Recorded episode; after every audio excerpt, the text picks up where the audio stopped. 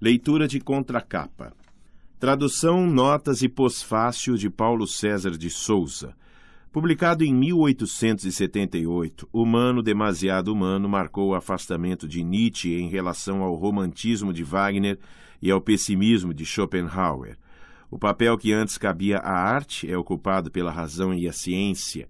O arrebatamento cede lugar à análise aparecem os espíritos livres, libertos dos preconceitos idealistas. Influenciado pelos moralistas franceses, o filósofo adotou e expandiu a forma do aforismo, como a mais adequada para um pensamento inquieto e multifacetado. O resultado foi uma enorme abrangência de temas. 638 aforismos abordam questões de metafísica, moral, religião, arte, literatura, amor, política e relações sociais. Texto integral. Prólogo 1. O prólogo atual foi acrescentado por Nietzsche em 1886.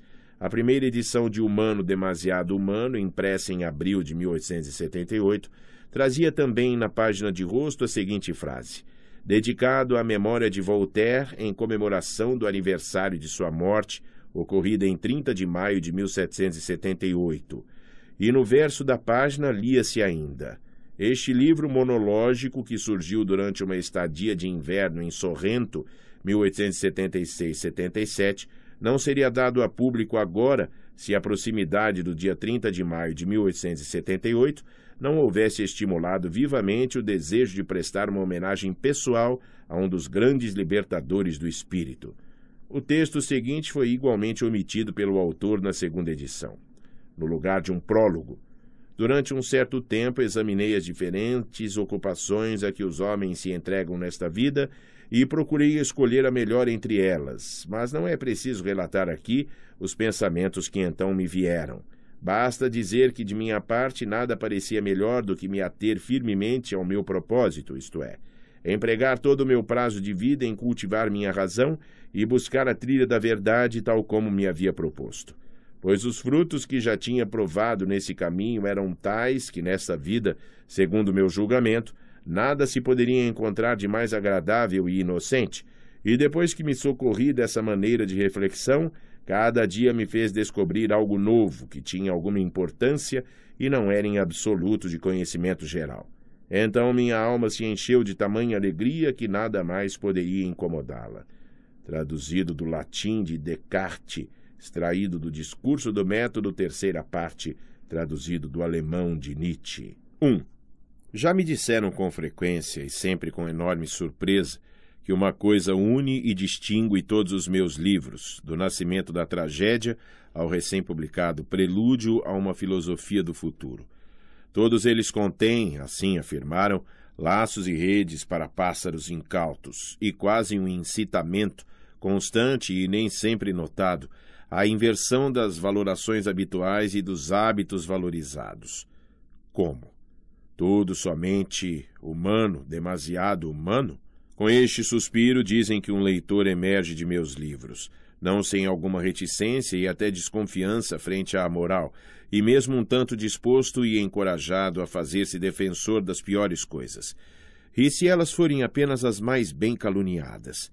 Já chamaram meus livros de uma escola da suspeita, mais ainda do desprezo, felizmente também da coragem, até mesmo da temeridade.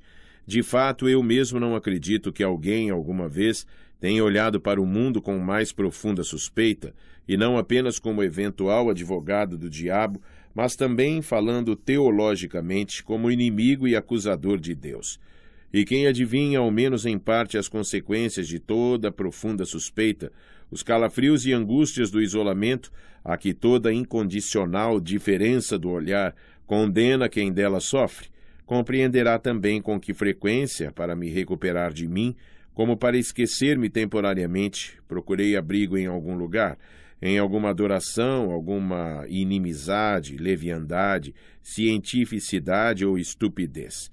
E também porque, onde não encontrei o que precisava, tive que obtê-lo à força de artifício, de falsificá-lo e criá-lo poeticamente para mim, que outra coisa fizeram sempre os poetas, para que serve toda a arte que há no mundo, Mas o que sempre necessitei mais urgentemente para minha cura e restauração própria foi a crença de não ser de tal modo solitário, de não ver assim solitariamente.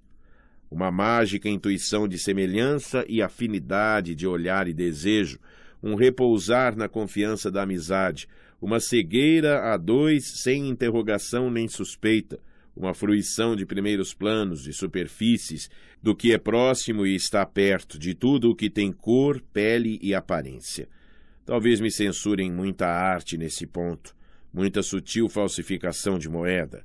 Que eu, por exemplo, de maneira consciente e caprichosa, fechei os olhos à cega vontade de moral de Schopenhauer, num tempo em que já era clarividente o bastante acerca da moral e também que me enganei quanto ao incurável romantismo de Richard Wagner, como se ele fosse um início e não um fim. Também quanto aos gregos, também com os alemães e seu futuro, e talvez se fizesse toda uma lista desses também. Supondo, porém, que tudo isso fosse verdadeiro, e a mim censurado com razão, que sabem vocês disso, que podem vocês saber disso, da astúcia de autoconservação, da racionalidade e superior proteção que existe em tal engano de si e da falsidade que ainda me é necessária para que continue a me permitir o luxo de minha veracidade? Basta, eu ainda vivo. E a vida não é escogitação da moral. Ela quer ilusão, vive da ilusão. Porém, vejam só, já não começo de novo a fazer o que sempre fiz? como velho imoralista e apanhador de pássaros, falando imoralmente, amoralmente, além do bem e do mal? 2. Foi assim que há tempos, quando necessitei, inventei para mim os espíritos livres, aos quais é dedicado este livro melancólico, brioso, que tem o título de Humano Demasiado Humano. Não existem esses espíritos livres, nunca existiram. Mas naquele tempo, como disse, eu precisava deles como companhia para manter a alma alegre em meio a muitos males, doença, solidão, exílio, assedia, inatividade. Como valentes confrades fantasmas com os quais proseamos e rimos, quando disso temos vontade, e que mandamos para o inferno quando se tornam entediantes, uma compensação para os amigos que faltam que um dia poderão existir tais espíritos livres, que a nossa Europa terá esses colegas ágeis e audazes entre os seus filhos de amanhã, em carne e osso e palpáveis, e não apenas, como para mim, em forma de espectros e sombras de um eremita. Disso serei o último a duvidar. Já os vejo que aparecem, gradual e lentamente, e talvez eu contribua para apressar sua vinda, se descrever de antemão sob que fados os vejo nascer, por quais caminhos aparecer. 3. Pode-se conjecturar que um espírito no qual o tipo do espírito livre deva algum dia tornar-se maduro e doce até a perfeição tenha sido seu evento decisivo numa grande liberação e que anteriormente parecesse ainda mais atado e para sempre acorrentado a seu canto e sua coluna. O que liga mais fortemente? Que laços são quase indissolúveis? Para homens de espécie mais alta e seleta serão os deveres, a reverência que é própria da juventude, a reserva e delicadeza frente ao que é digno e venerado desde muito, a gratidão pelo solo do qual vieram, pela mão que os guiou, pelo santuário onde aprenderam a adorar, precisamente os seus instantes mais altos os ligarão mais fortemente, os obrigarão da maneira mais duradoura. A grande liberação para aqueles atados dessa forma vem súbita como um tremor de terra. A jovem alma é sacudida, arrebatada, arrancada de um golpe. Ela própria não entende o que se passa. Um ímpeto ou impulso a governa e domina. Uma vontade, um anseio se agita de ir adiante, aonde for, a todo custo. Uma veemente e perigosa curiosidade por um mundo indescoberto flameja e lhe inflama os sentidos. Melhor morrer do que viver aqui, é o que diz a voz e sedução imperiosa. E esse aqui, esse em casa, é tudo o que ela amara até então.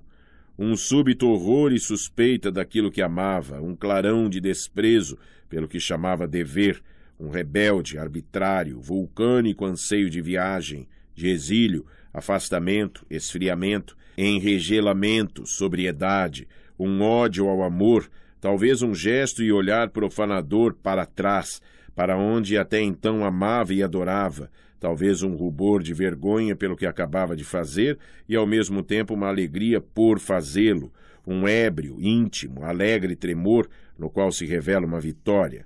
Uma vitória? Sobre o quê? Sobre quem? Enigmática, plena de questões, questionável, mas a primeira vitória. Tais coisas ruins e penosas pertencem à história da grande liberação. Ela é simultaneamente uma doença que pode destruir o homem, essa primeira erupção de vontade e força de autodeterminação, de determinação própria dos valores, essa vontade de livre vontade. E quanta doença não se exprime nos selvagens experimentos e excentricidades com que o liberado, o desprendido, procura demonstrar seu domínio sobre as coisas. Ele vagueia cruel com avidez insaciada o que ele captura tem de pagar a perigosa tensão do seu orgulho. Ele dilacera o que o atrai. Com um riso maldoso, ele revolve o que encontra encoberto, poupado por algum pudor. Experimenta como se mostram as coisas quando são reviradas. Há capricho e prazer no capricho se ele dirige seu favor ao que até agora teve má reputação, se ele ronda, curioso e tentador, tudo o que é mais proibido. Por trás do seu agir e vagar, pois ele é inquieto e ainda sem fim, como num deserto, se acha a interrogação de uma curiosidade crescentemente perigosa. Não é possível revirar todos os valores? O bem não seria mal? E Deus apenas uma invenção e finura do demônio? Seria tudo falso, afinal? E se todos somos enganados, por isso mesmo não somos também enganadores? Não temos de ser também enganadores? Tais pensamentos o conduzem e seduzem, sempre mais além, sempre mais à parte. A solidão o cerca e o abraça, sempre mais ameaçadora, asfixiante, opressiva, terrível deusa e mater saeva cupidinum, selvagem mãe das paixões. Mas quem sabe hoje o que é solidão? 4. Desse isolamento doentio, do deserto desses anos de experimento, é ainda longo o caminho até a enorme e transbordante certeza e saúde, que não pode dispensar a própria doença como meio e anzol para o conhecimento, até a madura liberdade do espírito, que é também autodomínio e disciplina do coração e permite o acesso a modos de pensar numerosos e contrários, até a amplidão e refinamento interior que vem da abundância que exclui o perigo de que o espírito porventura se perca e se apaixone pelos próprios caminhos e fique inebriado em algum canto. Até o excesso de forças plásticas curativas, reconstrutoras e restauradoras, que é precisamente a marca da grande saúde, o excesso que dá ao espírito livre o perigoso privilégio de poder viver por experiência e oferecer-se à aventura, o privilégio de mestre do espírito livre. No entremeio podem estar longos anos de convalescença, anos plenos de transformações multicores, dolorosamente mágicas, dominadas e conduzidas por uma tenaz vontade de saúde, que frequentemente ousa vestir-se e travestir-se de saúde. Há um estado intermediário de que um homem com esse destino não se lembrará depois sem emoção, uma pálida, refinada felicidade de luz e sol que lhe é peculiar, uma sensação de liberdade de pássaro, de horizonte e altivez de pássaro, um terceiro termo no qual curiosidade e suave desprezo se uniram, um espírito livre, esta fria expressão faz bem nesse estado, aquece quase. Assim se vive, não mais nos grilhões de amor e ódio, sem sim, sem não, voluntariamente próximo, voluntariamente longe, de preferência escapando, evitando, esvoaçando, outra vez além, novamente para o alto. Esse homem é exigente, mal acostumado, como todo aquele que viu abaixo de si uma multiplicidade imensa. Torna-se o exato oposto dos que se ocupam de coisas que não lhes dizem respeito. De fato, ao espírito livre dizem respeito, de hora em diante, somente coisas, e quantas coisas, que não mais o preocupam. 5. Um passo adiante na convalescença e o espírito livre se aproxima novamente à vida, lentamente, sem dúvida, e relutante, seu tanto desconfiado. Em sua volta há mais calor, mais dourado talvez. Sentimento e simpatia se tornam profundos, todos os ventos tépidos passam sobre ele. É como se apenas hoje tivesse olhos para o que é próximo. Admira-se e fica em silêncio. Onde estava, então? Essas coisas vizinhas e próximas, como lhe parecem mudadas, de que magia e plumagem se revestiram. Ele olha agradecido para trás, agradecido às suas andanças, à sua dureza e alienação de si, a seus olhares distantes e voos de pássaro em frias alturas. Como foi bom não ter ficado em casa, sob seu teto, como um delicado e embotado inútil. Ele estava fora de si, não há dúvida. Somente agora via a si mesmo e que surpresas não encontra, que arrepios inusitados, que felicidade mesmo no cansaço, na velha doença, nas recaídas do convalescente, como lhe agrada estar quieto a sofrer, tecer paciência, jazer ao sol. Quem, como ele, compreende a felicidade do inverno, as manchas de sol no muro? São os mais agradecidos animais do mundo, e também os mais modestos desses convalescentes e lagartos que de novo se voltam para a vida. Há entre eles os que não deixam passar o dia sem lhe pregar um hino de louvor à orla do manto que se vai. E falando seriamente, é uma cura radical para todo pessimismo, o câncer dos velhos idealistas e heróis da mentira, como se sabe. Ficar doente à maneira desses espíritos livres, permanecer doente por um bom período e depois, durante mais tempo, durante muito tempo, tornar-se sadio, quero dizer, mais sadio. Há sabedoria nisso, sabedoria de vida, em receitar para si mesmo a saúde em pequenas doses e muito lentamente. 6. Por esse tempo pode finalmente ocorrer a luz repentina de uma saúde ainda impetuosa, ainda mutável, que ao espírito cada vez mais livre comece a se desvelar o enigma dessa grande liberação que até então aguardara escuro, problemático, quase intangível no interior de sua memória.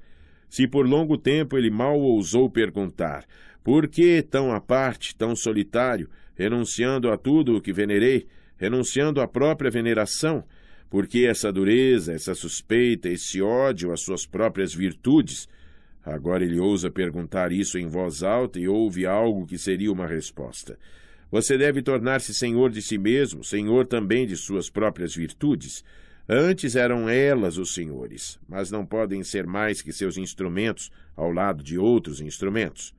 Você deve ter domínio sobre o seu pró e o seu contra e aprender a mostrá-los e novamente guardá-los de acordo com seus fins. Você deve aprender a perceber o que há de perspectivista em cada valoração.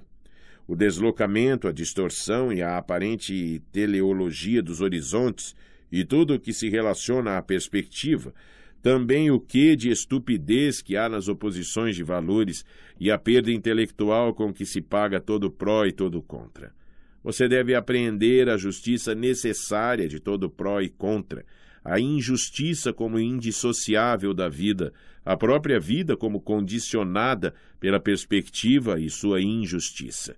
Você deve, sobretudo, ver com seus olhos onde a injustiça é maior, ali onde a vida se desenvolveu ao mínimo, de modo mais estreito, carente e incipiente, e, no entanto, não pode deixar de se considerar fim e medida das coisas e, em nome de sua preservação, despedaçar e questionar o que for mais elevado, maior e mais rico, secreta e mesquinhamente, incessantemente. Você deve olhar com seus olhos o problema da hierarquia e como poder, direito e amplidão das perspectivas crescem conjuntamente às alturas. Você deve, Basta, o espírito livre sabe agora a qual você deve obedecer e também do que agora é capaz, o que somente agora lhe é permitido. 7. Tal é a resposta que o espírito livre dá a si mesmo no tocante ao enigma de sua liberação e, ao generalizar seu caso, emite afinal um juízo sobre a sua vivência. Tal como sucedeu a mim, diz ele para si, deve suceder a todo aquele no qual uma tarefa quer tomar corpo e vir ao mundo. A secreta força e necessidade dessa tarefa estará agindo como uma gravidez inconsciente por trás e em cada uma das suas vicissitudes, muito antes de ele ter em vista e saber pelo nome essa tarefa. Nosso destino dispõe de nós mesmo quando ainda não o conhecemos. É o futuro que dita as regras do nosso hoje. Supondo que nos seja permitido a nós, espíritos livres, ver no problema da hierarquia o nosso problema. Somente agora, no meio-dia de nossas vidas, entendemos de que preparativos, provas, desvios, disfarces e tentações o problema necessitava antes que pudesse surgir diante de nós, e como tínhamos primeiro que experimentar os mais diversos e contraditórios estados de indigência e felicidade na alma e no corpo, como aventureiros e circunavegadores desse mundo interior que se chama ser humano, como mensuradores de todo grau, de cada mais elevado e um acima do outro, que também se chama ser humano, em toda parte penetrando quase sem temor, nada desprezando, nada perdendo, tudo saboreando, tudo limpando e como que peneirando do que seja acaso, até que enfim pudemos dizer, nós, espíritos livres, eis aqui um novo problema. Eis uma longa escada em cujos degraus nós mesmos sentamos e subimos, que nós mesmos fomos um dia, Eis aqui um mais elevado, um mais profundo, um abaixo de nós, uma longa e imensa ordenação, uma hierarquia que enxergamos. Eis aqui o nosso problema. 8. Nenhum psicólogo e leitor de signos deixará de perceber por um instante em que lugar do desenvolvimento descrito se inclui ou está colocado o presente livro, mas onde existem hoje psicólogos. Na França, certamente. Talvez na Rússia. Não na Alemanha, com certeza. Não faltam motivos porque os alemães de hoje não pudessem tomar isso como uma distinção. Muito mal para quem nesse ponto é bem pouco alemão de ânimo e de índole. Este livro alemão, que soube encontrar seus leitores num vasto círculo de povos e terras, há quase dez anos ele circula, e que deve entender de música e da arte da flauta para seduzir também os ouvidos estrangeiros esquivos. Precisamente na Alemanha este livro foi mais negligenciado, foi menos ouvido. Por que motivo? Ele exige muito, foi a resposta. Ele se dirige a pessoas que não vivem atormentadas por uma obrigação boçal. Ele pede sentidos delicados e exigentes, tem necessidade do supérfluo, da superfluidade de tempo, de clareza de céu e coração, de ótium, ócio, no sentido mais temerário. Coisas boas que os alemães de hoje não podem ter e, portanto, não podem dar. Depois de uma resposta tão ajuizada, minha filosofia me aconselha a calar e não fazer mais perguntas sobretudo porque, em certos casos, como diz o provérbio, só se permanece filósofo mantendo o silêncio. Nice, primavera de 1886. Sumário 1. Das coisas primeiras e últimas, pasta 1. 2. Contribuição à história dos sentimentos morais, pasta 2. 3. A vida religiosa, pasta 3. 4. Da alma dos artistas e escritores. Pasta 4. 5. Sinais de cultura superior e inferior. Pasta 5. 6. O homem em sociedade. Pasta 6. 7. A mulher e a criança. Pasta 7. 8. Um olhar sobre o Estado. Pasta 8. 9. O homem a sós consigo. Pasta 9. Entre amigos. Um epílogo. Pasta 10. Notas, pasta 11. Pós-fácil, um livro soberano, pasta 12. Glossário de nomes próprios, pasta 13. Sobre o autor e o tradutor, pasta 14. Pasta 1. Capítulo 1 das coisas primeiras e últimas. 1. Química dos conceitos e sentimentos. Em quase todos os pontos, os problemas filosóficos são novamente formulados, tal como dois mil anos atrás. Como pode algo se originar do seu oposto, por exemplo, o racional do irracional, o sensível do morto, o lógico do ilógico, a contemplação desinteressada do desejo cobiçoso, a vida para o próximo, do egoísmo, a verdade dos erros, até o momento, a filosofia metafísica superou essa dificuldade, negando a gênese de um a partir do outro, e supondo para as coisas de mais alto valor uma origem miraculosa, diretamente do âmago e da essência da coisa em si. Já a filosofia histórica, que não se pode mais conceber como distinta da ciência natural, o mais novo dos métodos filosóficos, constatou, em certos casos, e provavelmente chegará ao mesmo resultado em todos eles, que não há opostos, salvo no exagero habitual da concepção popular ou metafísica, e que na base dessa contraposição está um erro da razão. Conforme sua explicação, a rigor não existe ação altruísta nem contemplação totalmente desinteressada. Ambas são apenas sublimações em que o elemento básico parece ter se volatilizado e somente se revela a observação mais aguda. Tudo o que necessitamos e que somente agora nos pode ser dado, graças ao nível atual de cada ciência, é uma química das representações e sentimentos morais, religiosos e estéticos, assim como de todas as emoções que experimentamos nas grandes e pequenas relações da cultura e da sociedade e mesmo na solidão. E se essa química levasse à conclusão de que também nesse domínio as cores mais magníficas são obtidas de matérias vis e mesmo desprezadas, haveria muita gente disposta a prosseguir com essas pesquisas? A humanidade gosta de afastar da mente as questões acerca da origem e dos primórdios. Não é preciso estar quase desumanizado para sentir dentro de si a tendência contrária? Nota representações e sentimentos. Vorstellungen und Empfindungen, traduzido da mesma forma na versão de José Carlos Martins Barbosa, idem na edição espanhola e nas duas edições francesas consultadas. Na italiana, Idee e Sentimenti. Na inglesa, Conceptions and Sensations nas duas americanas, Ideas and Feelings e Representations and Sensations. CF, o título da obra de Paul He, então amigo de Nietzsche, publicada pouco antes de Humano Demasiado Humano, Ursprung der moralischen Empfindungen, Origem dos Sentimentos ou Sensações ou Impressões Morais. Ouvir notas sobre sensação e sentimento em outro volume desta coleção, Além do Bem e do Mal. Tradução, notas e pós-fácil Paulo César de Souza, São Paulo, Companhia das Letras, 1992, páginas 228 a 9. 2005, páginas 215 a 216. Na mesma frase, emoções traduz regungen, substantivo do verbo regen, mover, agitar, também pode ser reflexivo. Os tradutores de línguas neolatinas usaram também emoções. Os americanos usaram impulses e stimuli. O inglês preferiu agitations.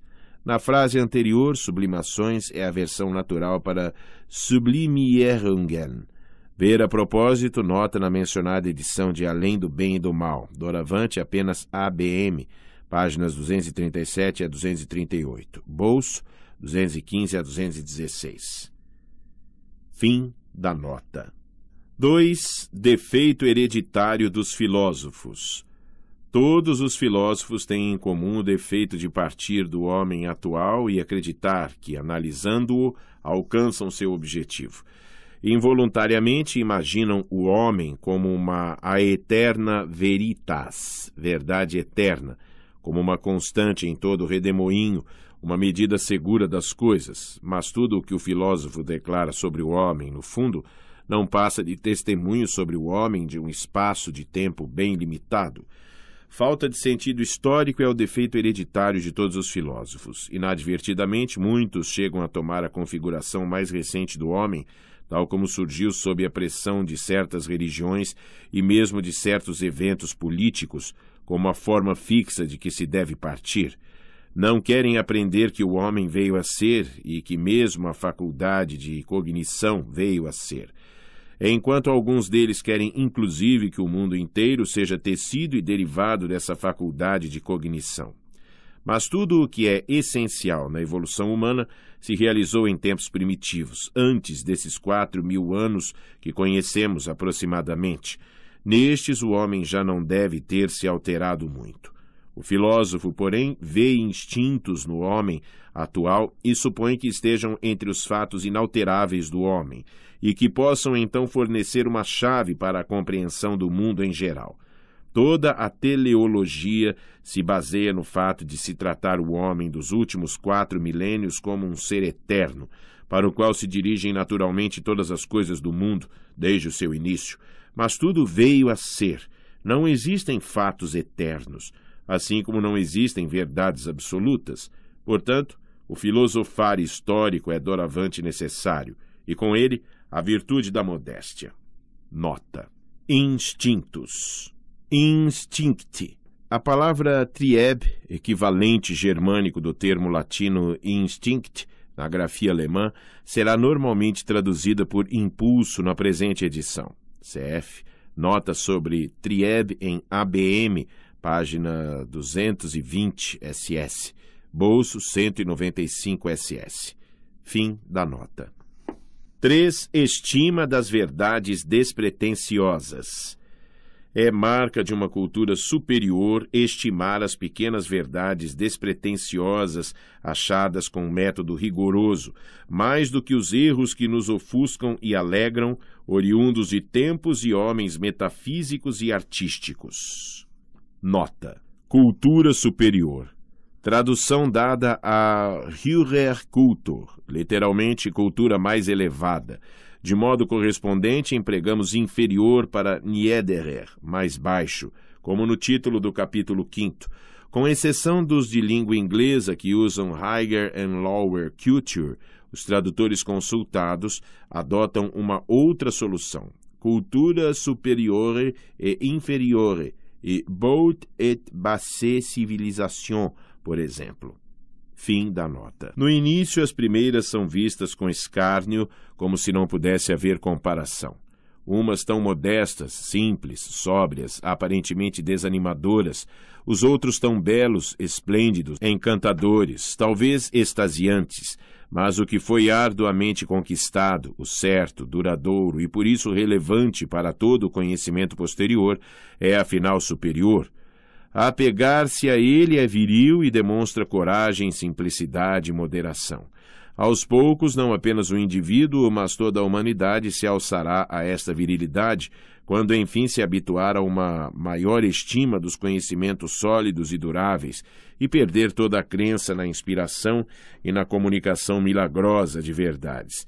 É certo que os adoradores das formas, com sua escala do belo e do sublime, terão boas razões para zombar inicialmente, tão logo a estima das verdades despretensiosas e o espírito científico comecem a predominar, mas apenas porque seus olhos não se abriram ainda para a atração da forma mais simples ou porque os homens educados nesse espírito ainda não se acham plena e intimamente tomados por ele, de modo que continuam a imitar irrefletidamente as velhas formas, e isso bastante mal, como faz quem já não se importa muito com algo.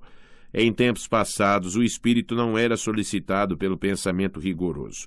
Ocupava-se em urdir formas e símbolos. Isso mudou. A ocupação séria com o simbólico tornou-se distintivo da cultura inferior. Assim como nossas artes mesmas se tornam cada vez mais intelectuais e nossos sentidos mais espirituais, e como atualmente julgamos, por exemplo, de maneira bem diversa da de cem anos atrás, aquilo que é sensualmente harmonioso, assim também as formas de nossa vida se tornam cada vez mais espirituais, e para os olhos de épocas antigas talvez mais feias, mas apenas porque não conseguem ver como o reino da beleza interior, espiritual, continuamente se aprofunda e se amplia, e em que medida para todos nós o olhar inteligente pode hoje valer mais que a estrutura mais bela e a construção mais sublime. Nota do tradutor: O olhar inteligente, der geistreich Blick. Nas outras traduções, a visão espiritual, la vision espiritual, lo sguardo inteligente, la visione spirituelle, un simple regard ou brille l'esprit, the eye of insight, a glance full of intelligence, a spirited glance. Fim da nota do tradutor. 4. Astrologia e coisas afins. É provável que os objetos da sensibilidade religiosa, moral e estética pertençam apenas à superfície das coisas, enquanto o ser humano gosta de crer que pelo menos nisso ele toca no coração do mundo. Ele se engana porque essas coisas o fazem tão bem-aventurado e tão profundamente infeliz e, portanto, mostra aí o mesmo orgulho que na astrologia. Esta acredita que o céu estrelado gira em torno do destino do homem. O homem moral pressupõe que aquilo que está essencialmente em seu coração deve ser também a essência e o coração das coisas. 5. Má compreensão do sonho. Nas épocas de cultura tosca e primordial, o homem acreditava conhecer no sonho um segundo mundo real. Eis a origem de toda a metafísica. Sem o sonho, não teríamos achado motivo para uma divisão do mundo. Também a decomposição em corpo e alma se relaciona à antiquíssima concepção do sonho e, igualmente, à suposição de um simulacro corporal da alma, portanto, a origem de toda a crença nos espíritos e também, provavelmente, da crença nos deuses. Os mortos continuam vivendo porque aparecem em sonho aos vivos. Assim se raciocinava outrora durante muitos milênios. Nota. A suposição de um simulacro corporal da alma. Die Anab eines schlechten Scheilebis. A primeira palavra do verbo anamhem, aceitar, supor, é geralmente traduzida por suposição ou hipótese, mas a segunda, cunhada por Nietzsche, oferece alguma dificuldade, como atestam as diferentes soluções dos tradutores. A hipótese de um exterior corpóreo para a alma, la creencia en una envoltura aparente del alma, la missione di una forma corpórea del anima, la croyance a un envelope apparente de PAM, phytothèse d'un simulacre corporel de l'homme, the postulation of a life of the soul, the assumption of a spiritual operation, the assumption that the soul can appear in bodily form. Fim da nota do tradutor. 6. O espírito da ciência é poderoso na parte, não no todo. Os menores campos distintos da ciência são tratados de modo puramente objetivo. Já as grandes ciências gerais, tomadas no conjunto, nos levam a pôr a seguinte questão: pouco objetiva, sem dúvida. Para quê? Com que utilidade?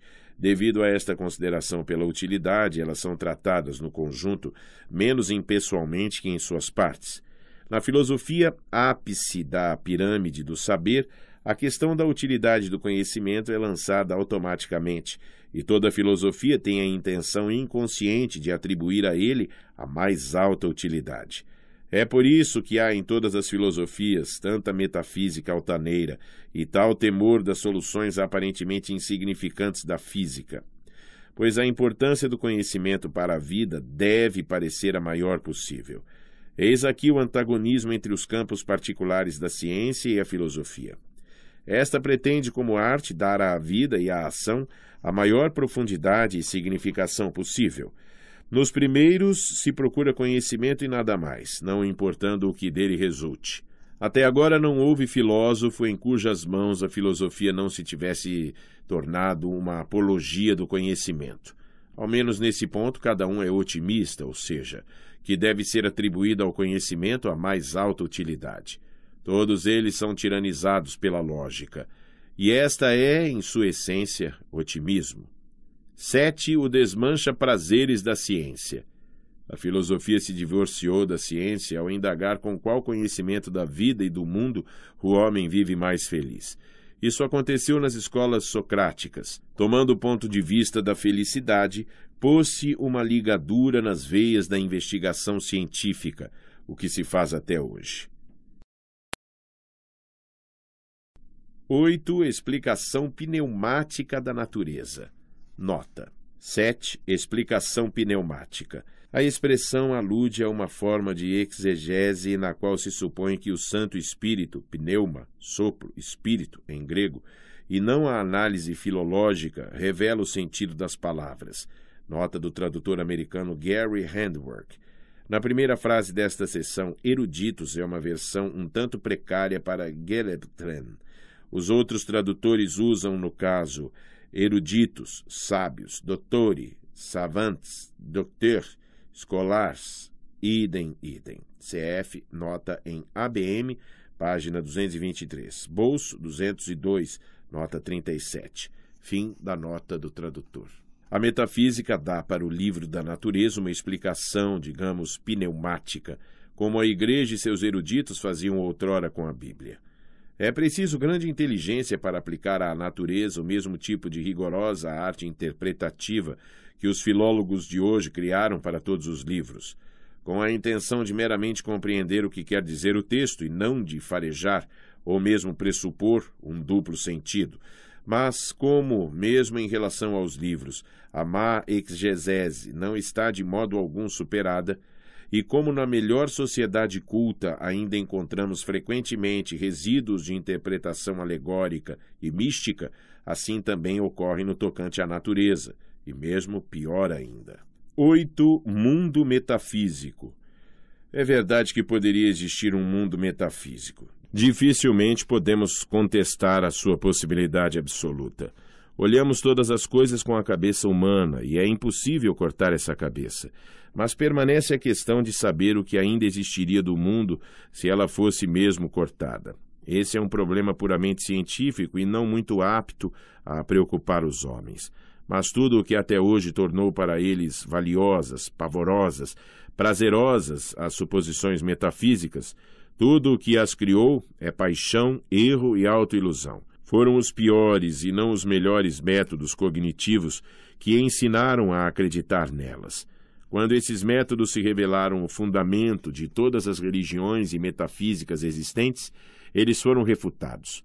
Então resta ainda aquela possibilidade, mas com ela não se pode fazer absolutamente nada, muito menos permitir que felicidade, salvação e vida dependam dos fios de aranha de tal possibilidade. Pois do mundo metafísico nada se poderia afirmar além do seu ser outro, um para nós acessível, incompreensível ser outro. Seria uma coisa com propriedades negativas. Ainda que a existência de tal mundo estivesse bem provada, o conhecimento dele seria o mais insignificante dos conhecimentos, mais ainda do que deve ser para o navegante em meio a um perigoso temporal o conhecimento da análise química da água. 10. Inocuidade da metafísica no futuro. Logo que a religião, a arte e a moral tiverem sua gênese descrita de maneira tal que possam ser inteiramente explicadas, sem que se recorra à hipótese de intervenções metafísicas no início e no curso do trajeto, acabará o mais forte interesse no problema puramente teórico da coisa em si e do fenômeno. Nota. Nota do tradutor. 8. Fenômeno. Arshei-nung nas demais traduções, aparência, apariência, aparenza, apparence, fenômene, appearance, idem, idem. O substantivo português procede, através do francês, do grego phenomenon, o que nos chega aos sentidos, ligado ao verbo phaino, tornar visível. O substantivo alemão é aparentado a scheinen, brilhar, shine, em inglês, e shine, brilho, aparência, sem mencionar o nome de Kant, Nietzsche está claramente se referindo à distinção kantiana entre Erscheinung e Ding an sich, coisa em si, que já aparece na seção 1. CF, nota sobre aparência em ABM, página 232, bolso, página 210 201, e verbete sobre essa palavra e sobre fenômeno em A Lalande, Vocabulário Técnico e Crítico da Filosofia, São Paulo, Martins Fontes, 1993. Er Sheinung aparece vertido nos dicionários bilíngues por aparição, manifestação, aparência, aspecto, fenômeno, etc. Em outras passagens deste livro se verá como Nietzsche tira partido da polissemia desse termo. Na frase seguinte desta seção, representação traduz Vorstellung, Há quem prefira a versão por ideia. A aparição mais célebre do termo se dá no título de Schopenhauer O Mundo como Vontade e Vorstellung, não explicitado, mas certamente considerado por Nietzsche aqui e em outros lugares. Na mesma frase, intuição traduz Ahnung. Fim da nota do tradutor. Pois seja como for, com a religião, a arte e a moral, não tocamos a essência do mundo em si, Estamos no domínio da representação. Nenhuma intuição pode nos levar adiante. Com tranquilidade deixaremos para a fisiologia e a história da evolução dos organismos e dos conceitos a questão de como pode a nossa imagem do mundo ser tão distinta da essência inferida do mundo. Nota do tradutor. 9. A essência inferida do mundo, das Eskolesen Wesen der Welt. A palavra Wesen pode ser vertida por ser, essência ou natureza. A forma verbal ersklosen é particípio passado de Erschlevsen, que os dicionários bilíngues alemão-português, o da Porto Editora, assinado por Udo Schau, e o Michaelis, publicado em Nova York há 80 anos e ainda hoje o mais completo, traduzem por abrir, tornar acessível, mas que também significa alcançar mediante o raciocínio e inferir. Por causa dessas duas variáveis, não surpreende que as traduções variem.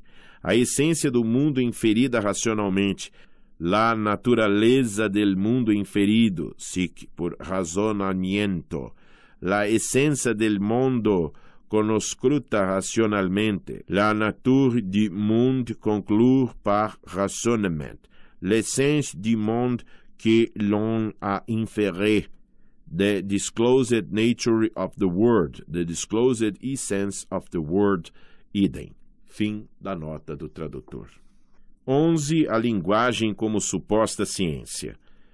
A importância da linguagem para o desenvolvimento da cultura está em que nela o homem estabeleceu um mundo próprio ao lado do outro, um lugar que ele considerou firme o bastante para, a partir dele, tirar dos eixos o mundo restante e se tornar seu senhor. Na medida em que por muito tempo acreditou nos conceitos e nomes de coisas, como em aeternae veritates, verdades eternas, o homem adquiriu esse orgulho com que se ergueu acima do animal. Pensou ter realmente na linguagem o conhecimento do mundo. O criador da linguagem não foi modesto a ponto de crer que dava às coisas apenas denominações. Ele imaginou, isto sim, exprimir com as palavras o supremo saber sobre as coisas. De fato, a linguagem é a primeira etapa no esforço da ciência. Da crença na verdade encontrada fluíram aqui também as mais poderosas fontes de energia. Muito depois, somente agora, os homens começam a ver que, em sua crença na linguagem, propagaram um erro monstruoso. Felizmente é tarde demais para que isso faça recuar o desenvolvimento da razão que repousa nessa crença. Também a lógica se baseia em pressupostos que não têm correspondência no mundo real. Por exemplo, na pressuposição da igualdade das coisas, da identidade de uma mesma coisa em diferentes pontos do tempo. Mas esta ciência surgiu da crença oposta, de que evidentemente há coisas assim no mundo real. O mesmo se dá com a matemática, que por certo não teria surgido se desde o princípio se soubesse que na natureza não existe linha exatamente reta, nem círculo verdadeiro, nem medida absoluta de grandeza. 12. Sonho e cultura. A função cerebral mais prejudicada pelo sono é a memória. Não que ela cesse de todo, mas é reduzida a um estado de imperfeição, tal como deve ter sido em cada pessoa durante o dia e na vigília, nos tempos primeiros da humanidade. Arbitrária e confusa como é, confunde incessantemente as coisas baseada nas semelhanças mais ligeiras, mas foi com essa mesma arbitrariedade e confusão que os povos inventaram suas mitologias, e ainda hoje os viajantes costumam observar como o selvagem tende ao esquecimento, como, após uma breve tensão da memória, seu espírito começa a titubear e, por simples relaxamento, produz mentiras e absurdos. Mas no sonho todos nós parecemos com o selvagem. O mau reconhecimento e a equiparação errada são a causa das inferências ruins de que nos tornamos culpados no sonho, de modo que, ao recordar claramente um sonho, nos assustamos com nós mesmos por abrigarmos tanta tolice. A perfeita clareza de todas as representações oníricas que têm como pressuposto a crença incondicional em sua realidade lembra-nos uma vez mais os estados da humanidade primitiva em que a alucinação era extraordinariamente frequente e às vezes atingia comunidades e povos inteiros. Portanto, no sono e no sonho repetimos a tarefa da humanidade primitiva. 13. Lógica do sonho. No sono, nosso sistema nervoso está constantemente em excitação por múltiplos fatores internos. Quase todos os órgãos liberam substâncias e estão ativos. O sangue circula impetuosamente. A posição de quem dorme pressiona determinados membros.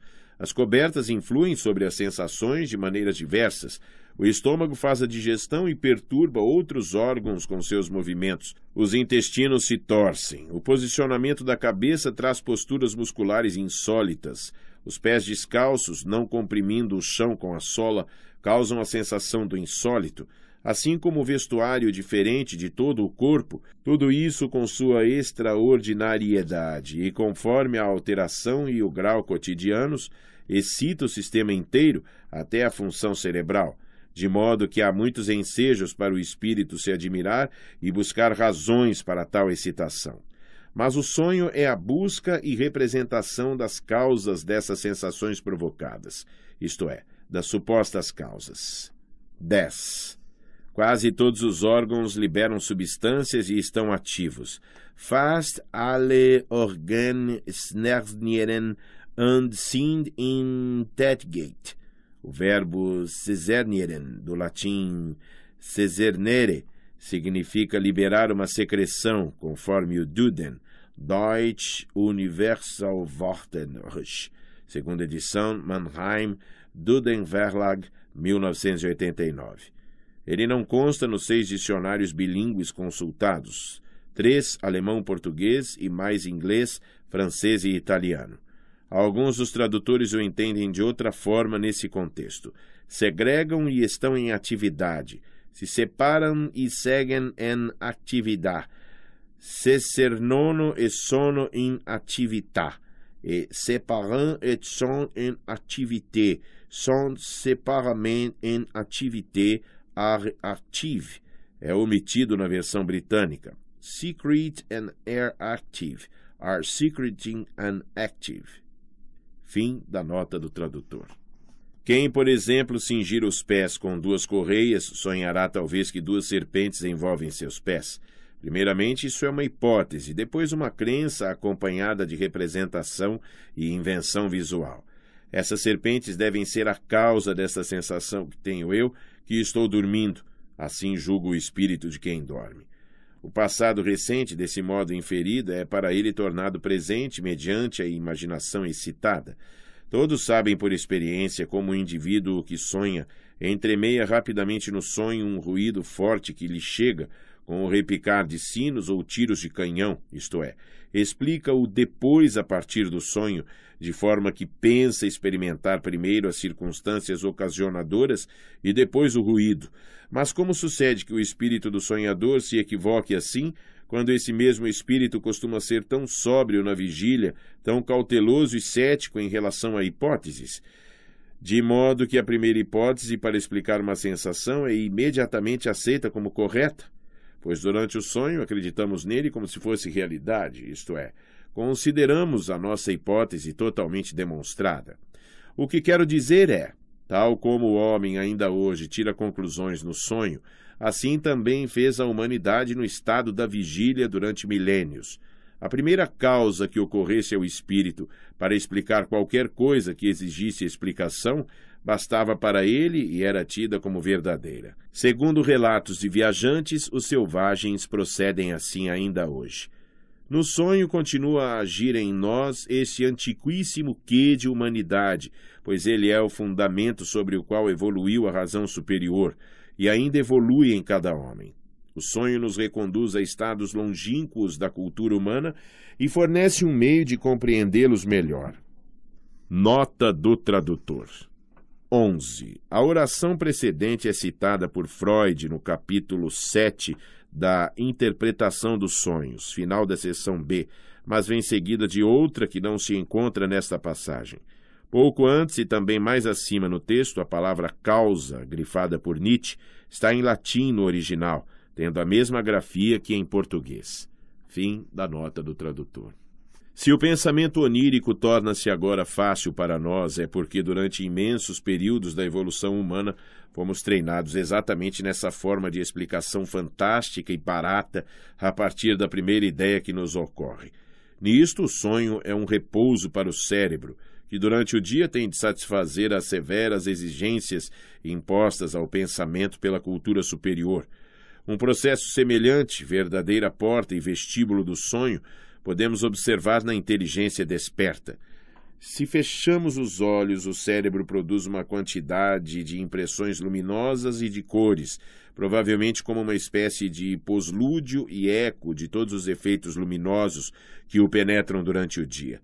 Mas a razão, juntamente com a imaginação, transforma de imediato esses jogos de cores em si amorfos em determinadas figuras, formas, paisagens, grupos animados. Aqui o processo efetivo é novamente uma espécie de dedução da causa a partir do efeito. Ao perguntar de onde vêm essas cores e impressões luminosas, o espírito supõe como causa essas figuras e formas. Ele as vê como determinando essas cores e luzes, porque de dia, com olhos abertos, está habituado a achar uma causa determinante para cada cor e cada impressão luminosa. A imaginação continuamente lhe oferece imagens recorrendo às impressões visuais do dia para produzi-las, e exatamente assim faz a imaginação do sonho. Isto é, a suposta causa é inferida do efeito e representada após o efeito. Tudo isso com extraordinária rapidez, de modo que, como diante de um prestidigitador, pode haver uma confusão do julgamento e uma sucessão se apresentar como algo simultâneo, ou mesmo como uma sucessão invertida.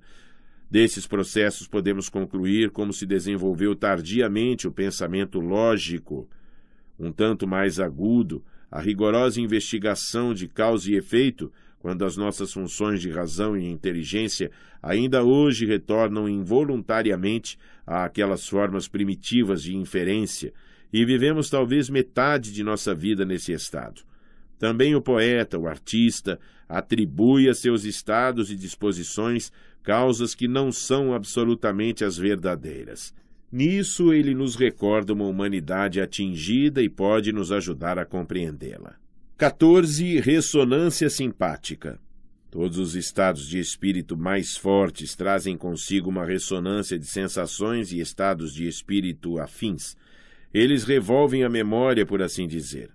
Algo em nós se recorda e torna-se consciente de estados semelhantes e da sua origem.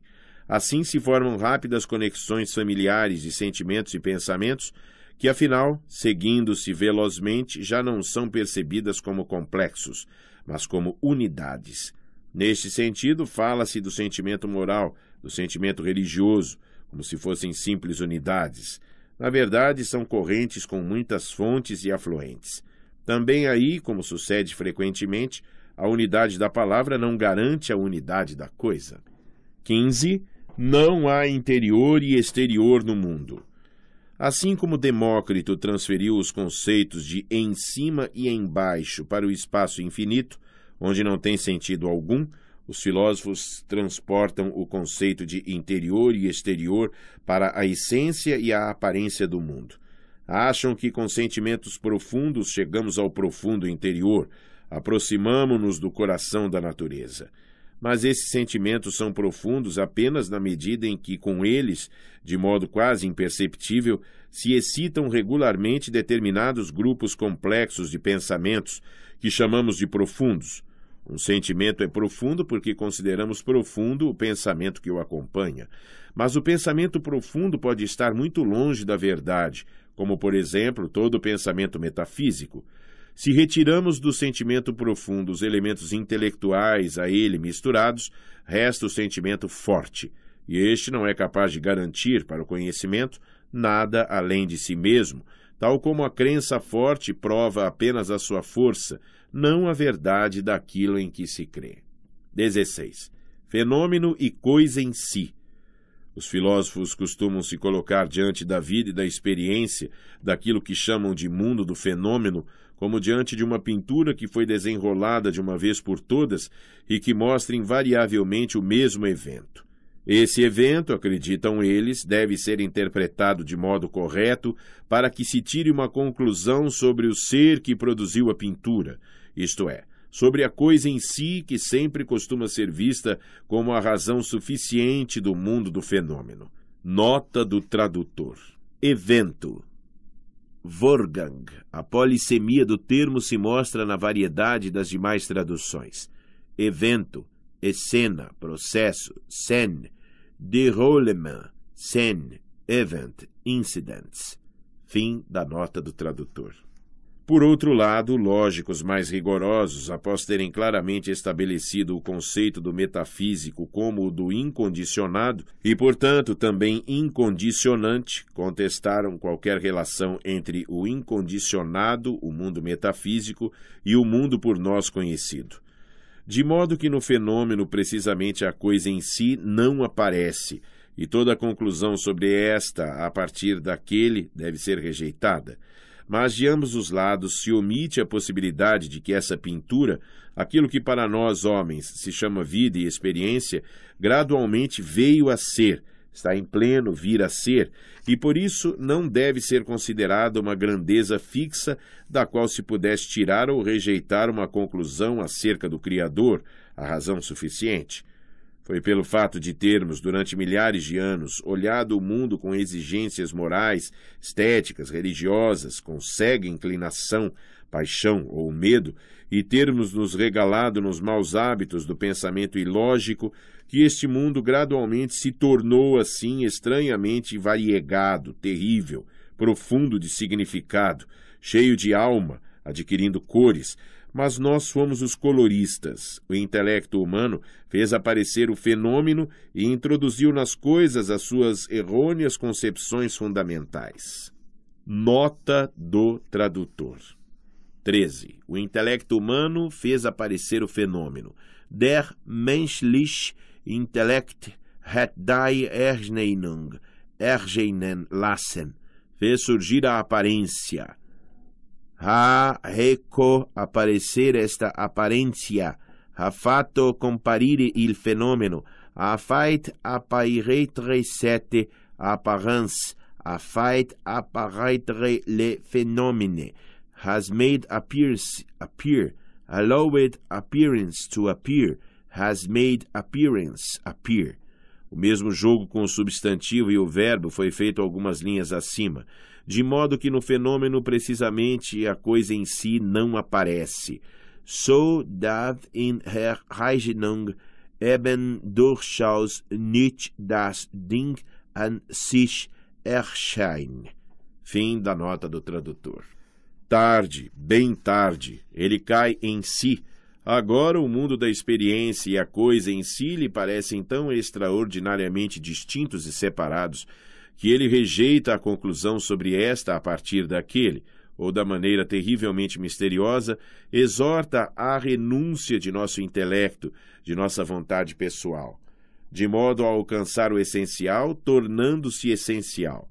Outros ainda recolheram todos os traços característicos de nosso mundo do fenômeno, isto é, da representação do mundo tecida com erros intelectuais e por nós herdada, e em vez de apontar o intelecto como culpado, responsabilizaram a essência das coisas como causa desse inquietante caráter efetivo do mundo e pregaram a libertação do ser Todas essas concepções serão decisivamente afastadas pelo constante e laborioso processo da ciência, que enfim celebrará seu maior triunfo numa história da gênese do pensamento, que poderia talvez resultar na seguinte afirmação: o que agora chamamos de mundo é o resultado de muitos erros e fantasias que surgiram gradualmente na evolução total dos seres orgânicos e cresceram entremeados e que agora herdamos como tesouro acumulado do passado, como tesouro, pois o valor de nossa humanidade nele reside. Desse mundo da representação, somente em pequena medida a ciência rigorosa pode nos libertar algo que também não seria desejável, desde que é incapaz de romper de modo essencial o domínio de hábitos ancestrais de sentimento. Mas pode, de maneira bastante lenta e gradual, iluminar a história da gênese desse mundo como representação, e ao menos por instantes nos elevar acima de todo o evento. Talvez reconheçamos então que a coisa em si é digna de uma gargalhada homérica, que ela parecia ser tanto, até mesmo tudo, e na realidade está vazia, vazia de significado. 17. Explicações metafísicas. O homem jovem aprecia explicações metafísicas porque elas lhe revelam, em coisas que ele achava desagradáveis ou desprezíveis, algo bastante significativo. E se estiver descontente consigo mesmo, este sentimento se aliviará quando ele reconhecer o mais entranhado enigma ou miséria do mundo naquilo que tanto reprova em si. Sentir-se mais irresponsável e ao mesmo tempo achar as coisas mais interessantes, isso constitui para ele o duplo benefício que deve à metafísica. É certo que depois se torna desconfiado em relação a toda espécie de explicação metafísica. Então compreende, talvez, que os mesmos efeitos podem ser obtidos por outro caminho, igualmente bem e de modo mais científico que as explicações físicas e históricas produzem, ao menos no mesmo grau, aquele sentimento de irresponsabilidade e talvez inflamem ainda mais o interesse pela vida e seus problemas. 18 questões fundamentais da metafísica. Quando algum dia se escrever a história da gênese do pensamento, nela também se encontrará, sob uma nova luz, a seguinte frase de um lógico eminente: a originária lei universal do sujeito cognoscente consiste na necessidade interior de reconhecer cada objeto em si, em sua própria essência, como um objeto idêntico a si mesmo.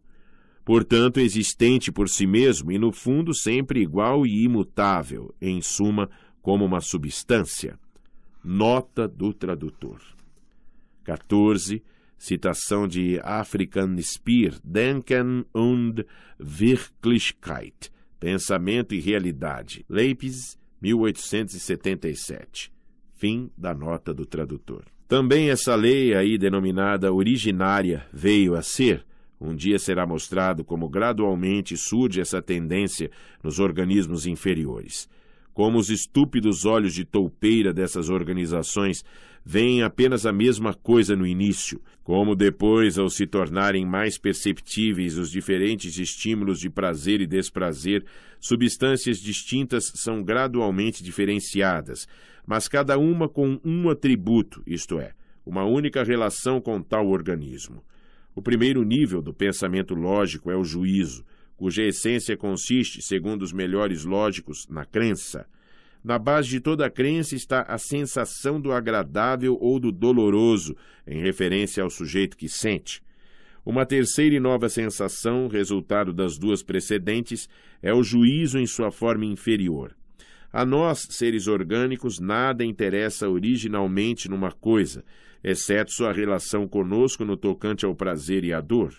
Entre os momentos em que nos tornamos conscientes dessa relação entre os estados do sentir, há os de repouso, os de não sentir.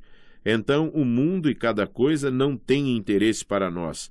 Não notamos mudança neles, como ainda hoje alguém bastante interessado em algo não nota que um outro passa ao lado. Para uma planta, todas as coisas são normalmente quietas, eternas, cada coisa igual a si mesma. Do período dos organismos inferiores, o homem herdou a crença de que há coisas iguais. Só a experiência cultivada pela mais alta ciência contradiz essa tese. A crença primeira de todo ser orgânico desde o princípio é talvez a de que todo o mundo restante é uno e imóvel. Nesse primeiro nível do lógico, o pensamento da causalidade se acha bem distante.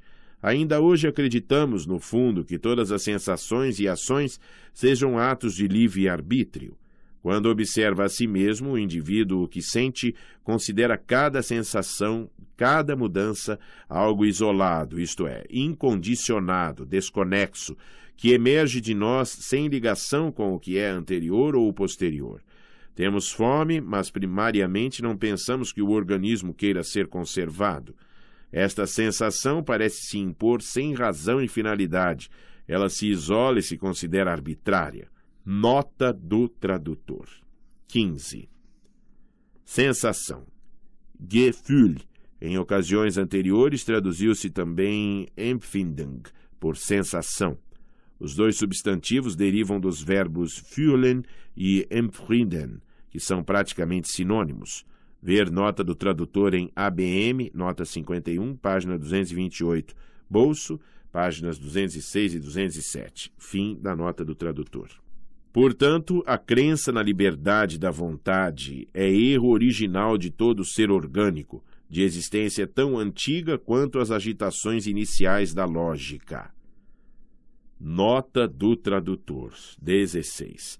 Agitações iniciais da lógica. Die Regungen des Logischen. A tradução de Regung sempre oferece dificuldade. Ver nota 1. Das outras versões, a mais fiel, no caso, parece-me ser as americanas ou a americana. As emoções lógicas, idem na espanhola e na primeira versão francesa. Moti di logicità, les tendences logiques, the impulse to the logical, the stirrings of logic, idem. Fim da nota do tradutor. A crença em substâncias incondicionadas e coisas semelhantes é também um erro original e igualmente antigo de tudo o que é orgânico. Porém, na medida em que toda a metafísica se ocupou principalmente da substância e da liberdade do querer, podemos designá-la como a ciência que trata dos erros fundamentais do homem, mas como se fossem verdades fundamentais. 19. O número.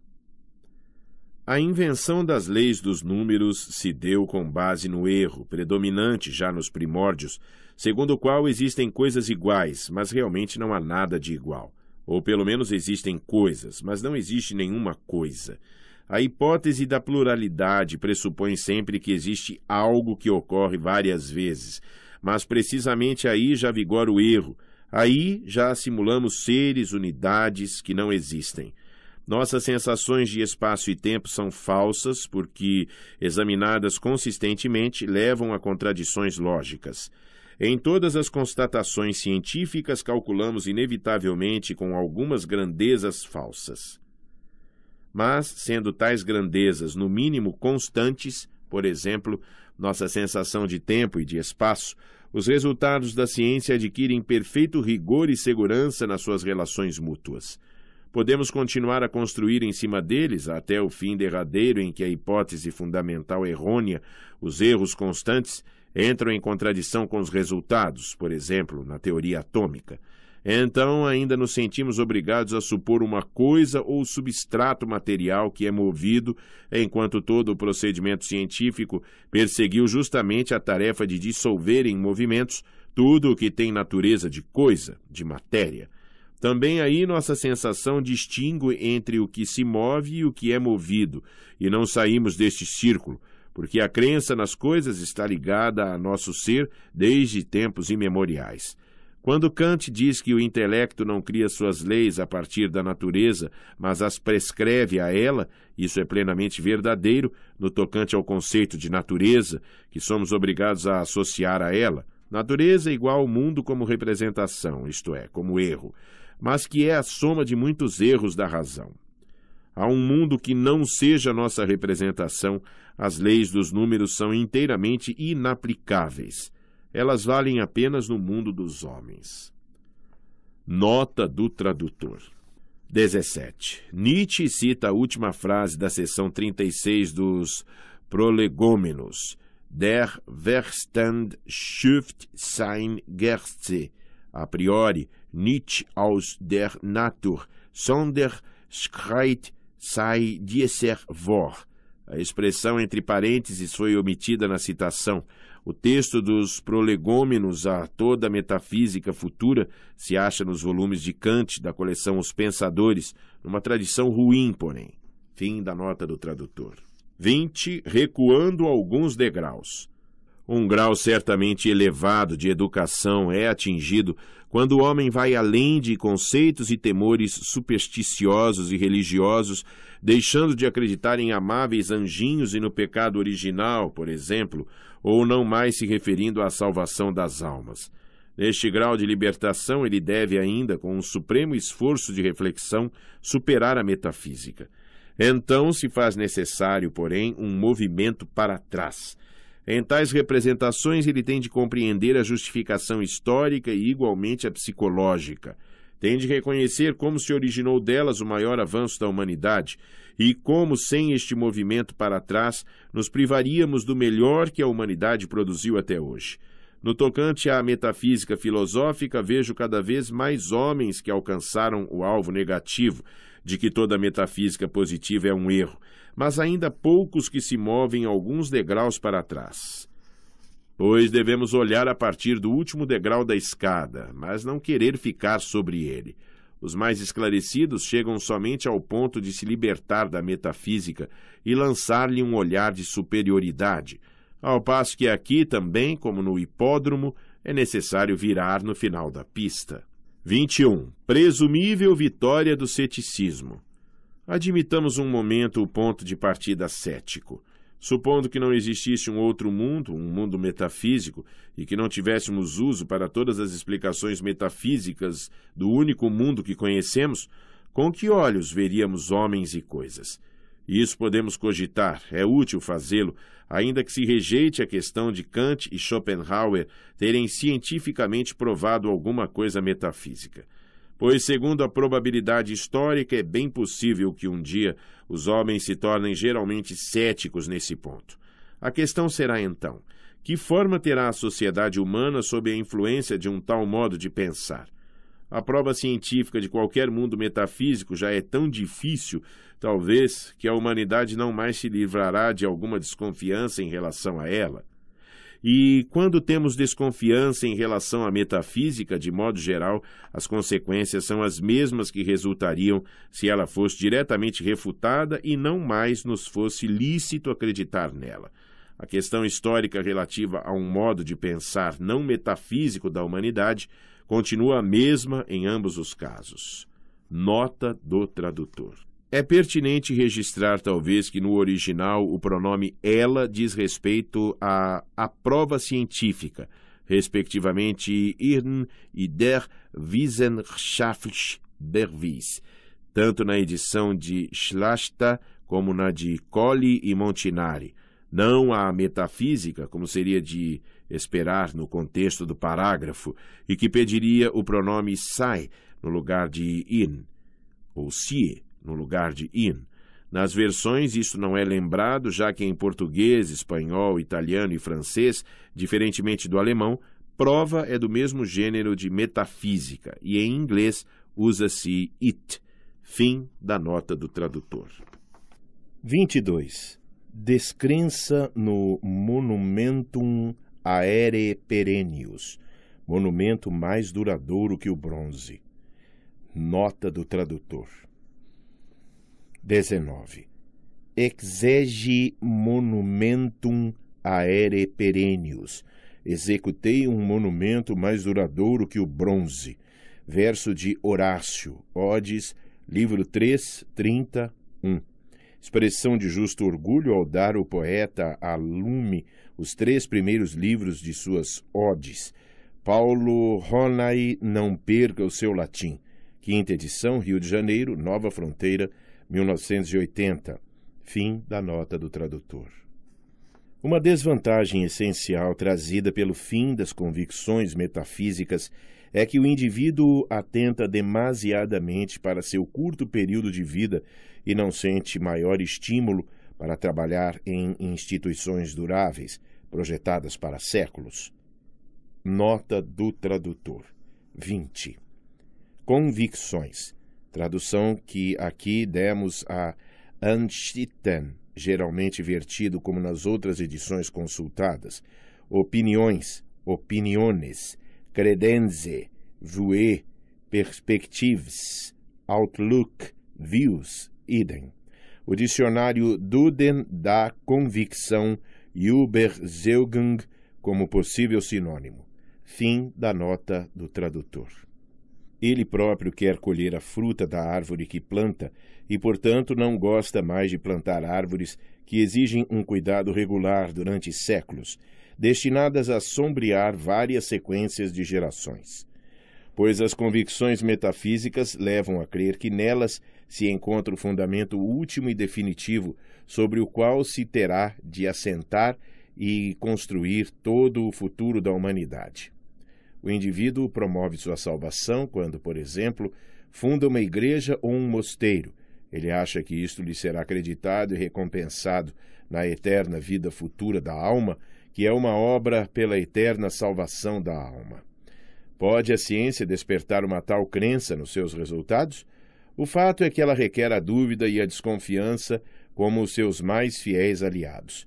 Apesar disso, com o tempo, a soma de verdades intocáveis, isto é, sobreviventes a todas as tormentas do ceticismo, a toda decomposição, pode se tornar tão grande na dietética da saúde, por exemplo, que com base nisso haja a decisão de empreender obras eternas.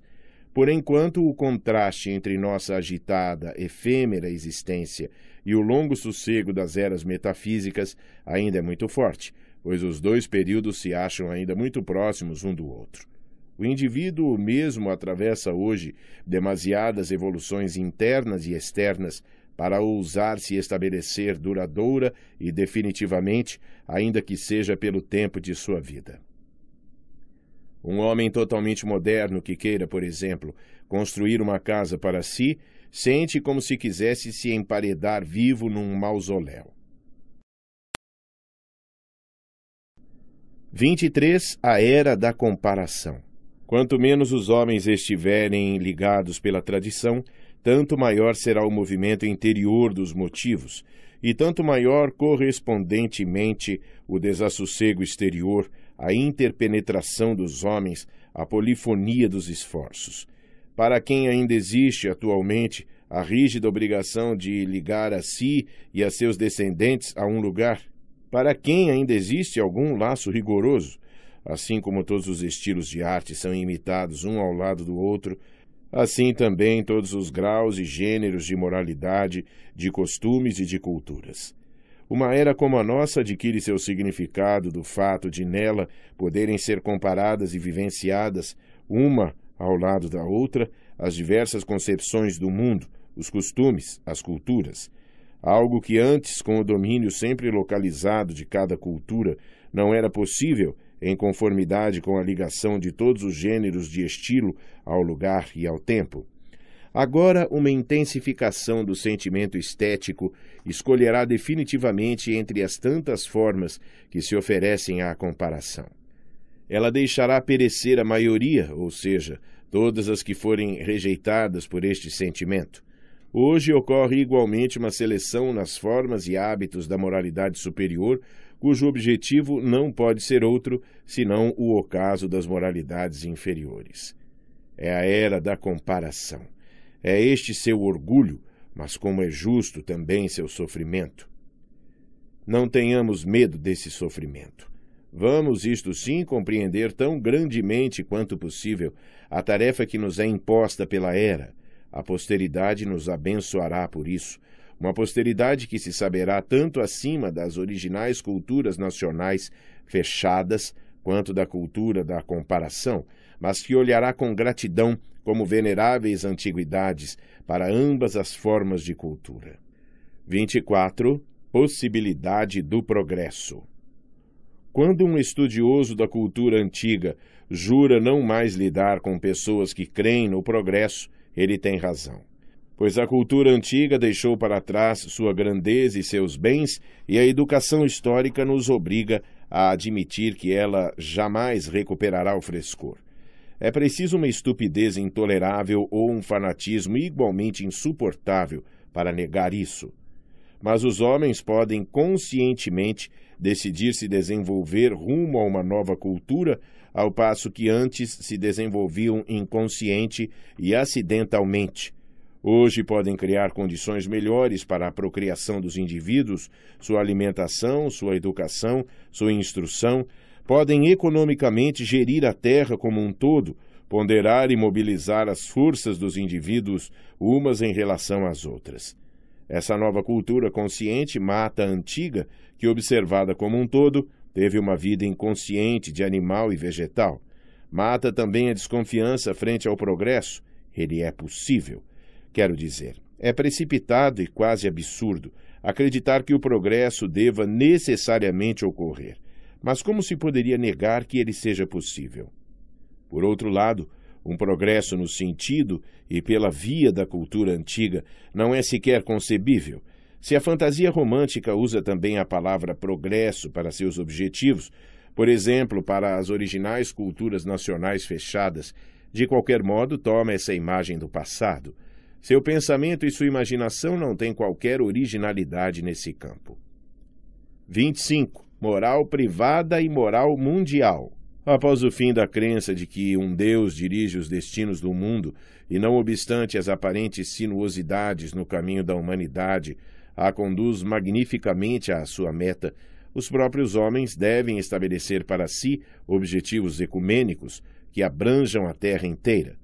A antiga moral, notadamente a de Kant, exige do indivíduo ações que se deseja serem de todos os homens, o que é algo belo e ingênuo, como se cada qual soubesse sem dificuldades que procedimento beneficiaria toda a humanidade e, portanto, que ações seriam desejáveis. É uma teoria como a do livre comércio, pressupondo que a harmonia universal tem que produzir-se por si mesma conforme leis inatas de aperfeiçoamento. Talvez uma futura visão geral das necessidades da humanidade mostre que não é absolutamente desejável que todos os homens ajam do mesmo modo, mas sim que, no interesse de objetivos ecumênicos, deveriam ser propostas para segmentos inteiros da humanidade tarefas especiais e talvez más, ocasionalmente. Em todo caso, para que a humanidade não se destrua com um tal governo global consciente, deve-se antes obter como critério científico para objetivos ecumênicos um conhecimento das condições da cultura que até agora não foi atingido. Esta é a imensa tarefa dos grandes espíritos do próximo século. 26. A reação como progresso. De vez em quando surgem espíritos ásperos, violentos e arrebatadores, e, no entanto, atrasados, que conjuram novamente uma fase passada da humanidade. Eles servem para provar que as tendências novas a que se opõem não são ainda bastante fortes e que ainda lhes falta algo. De outra maneira, elas resistiriam mais a esses conjuradores.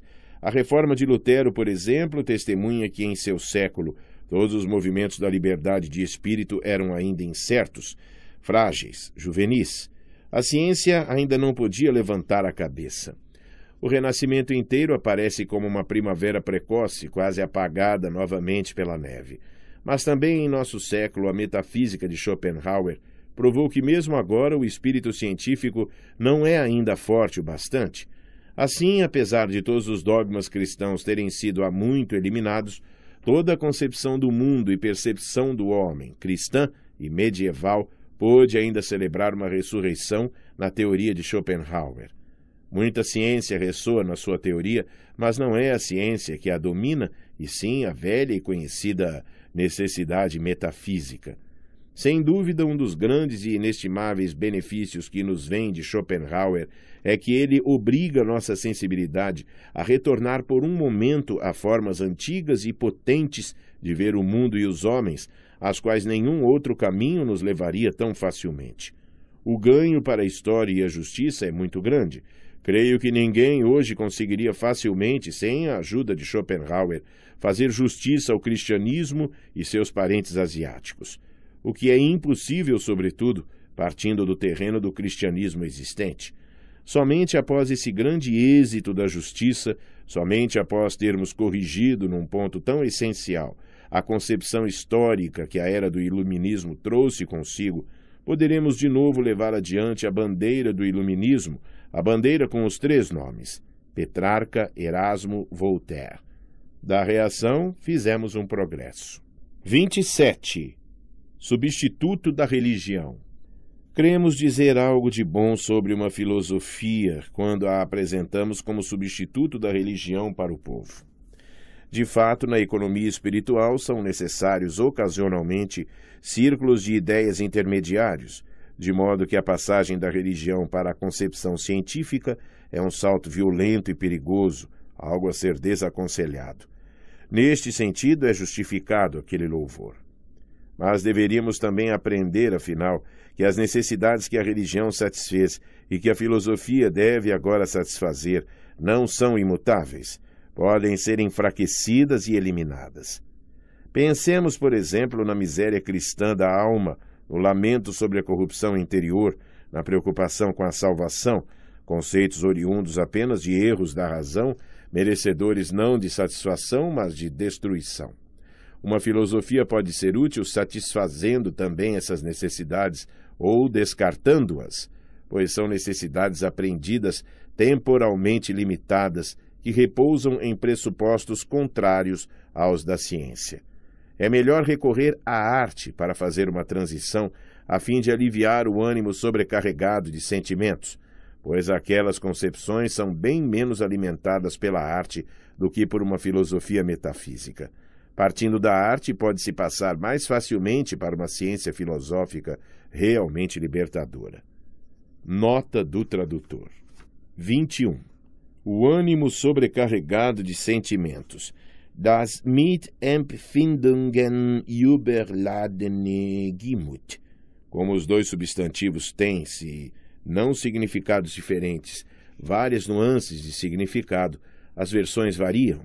A índole sobrecarregada de sensações, la consciência sobrecargada de sensações, l'ânimo sovracarico de sentimenti, la consciência surgagir de sensações, l'âme surgagir de sentimentos, the heart overladen with feeling, a heart overburned with feelings, idem. Fim da nota do tradutor. 28 palavras de má reputação. Fora com as palavras otimismo e pessimismo, utilizadas até à saciedade, pois cada vez mais faltam motivos para empregá-las.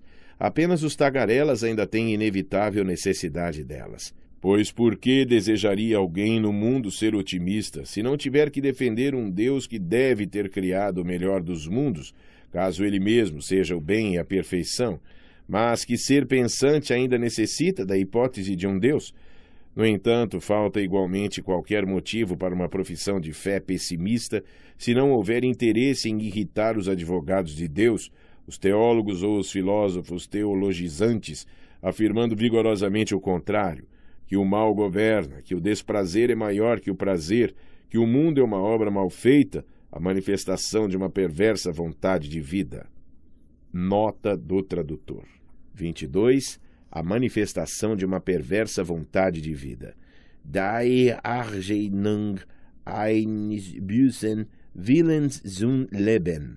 A palavra manifestação é talvez a melhor versão para Arscheinung neste caso. Conferir nota 7. Fim da nota do tradutor. Mas quem se importa ainda com os teólogos, excetuando os teólogos, deixando de lado a teologia e o combate que se faz a ela, fica evidente que o mundo não é nem bom nem mal, e tampouco o melhor ou o pior, e os conceitos bom e mal só têm sentido em relação aos homens, e mesmo aí talvez não se justifiquem do modo como são habitualmente empregados. Em todo caso, devemos nos livrar tanto da concepção do mundo que o invectiva, como daquela que o glorifica. 29 embriagado pelo aroma das flores. A barca da humanidade, pensamos, tem um calado cada vez maior à medida que é mais carregada. Acredita-se que quanto mais profundo o pensamento do homem, quanto mais delicado seu sentimento, quanto mais elevada sua autoestima, quanto maior sua distância dos outros animais, quanto mais ele aparece como gênio entre os animais, tanto mais perto chega da tal real essência do mundo e de seu conhecimento. Isso ele realmente faz com a ciência, mas pensa fazê-lo mais ainda com suas religiões e suas artes. Estas são, é verdade, uma floração do mundo, mas não se acham mais próximas da raiz do mundo do que a haste. A partir delas, não se pode em absoluto entender melhor a essência das coisas, embora quase todos o creiam.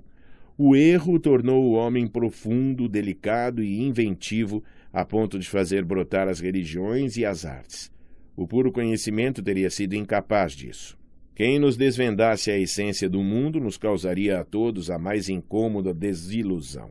Não é o mundo como coisa em si, mas o mundo como representação, como erro, que é tão rico em significado, tão profundo, maravilhoso, portador de felicidade e infelicidade.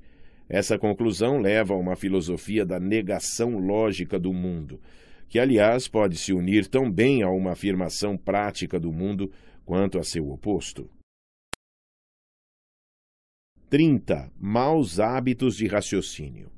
Os erros de raciocínio mais habituais dos homens são estes. Uma coisa existe e, portanto, é legítima. Aí se deduz a pertinência a partir da capacidade de viver e a legitimidade a partir da pertinência. Nota do tradutor. 23. Aí se deduz a pertinência a partir da capacidade de viver e a legitimidade a partir da pertinência.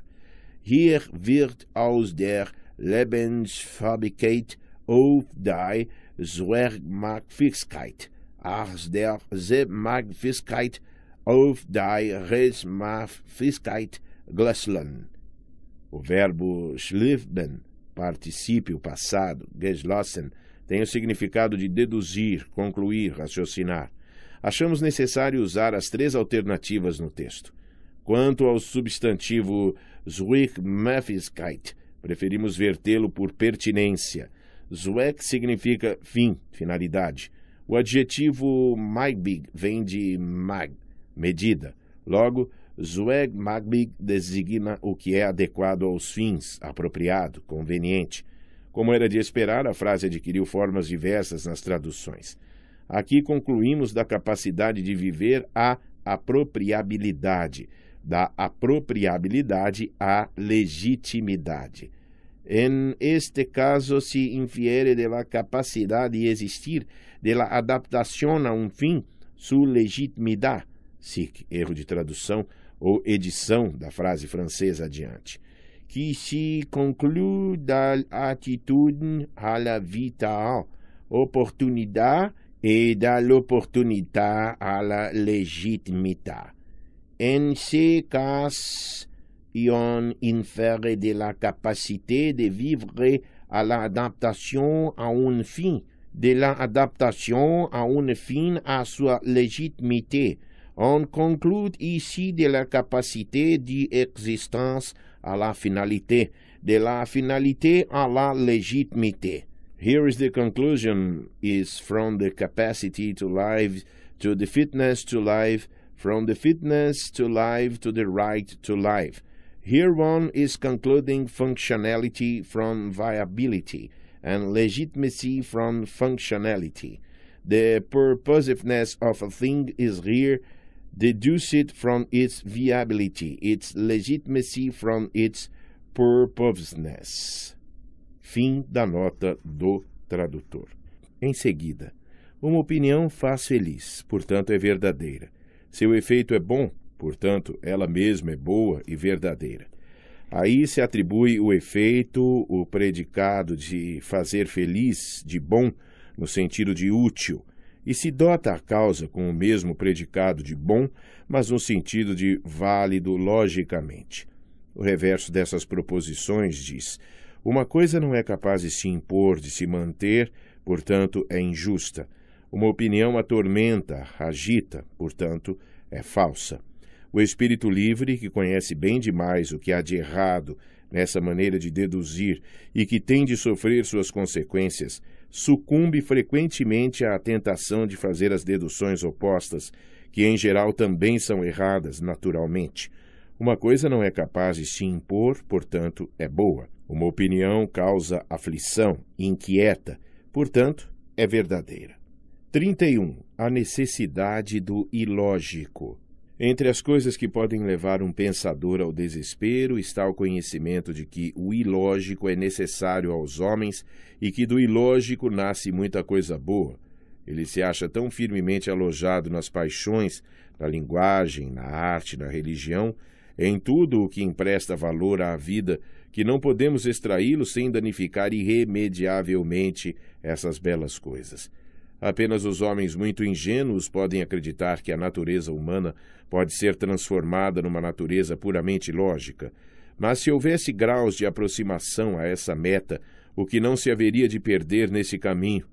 Mesmo o homem mais racional precisa, de tempo em tempo, novamente da natureza, isto é, de sua ilógica relação fundamental com todas as coisas. 32. Necessidade de ser injusto. Todos os juízos sobre o valor da vida se desenvolveram ilogicamente e, portanto, são injustos. A inexatidão do juízo está primeiramente no modo como se apresenta o material, isto é, muito incompleto.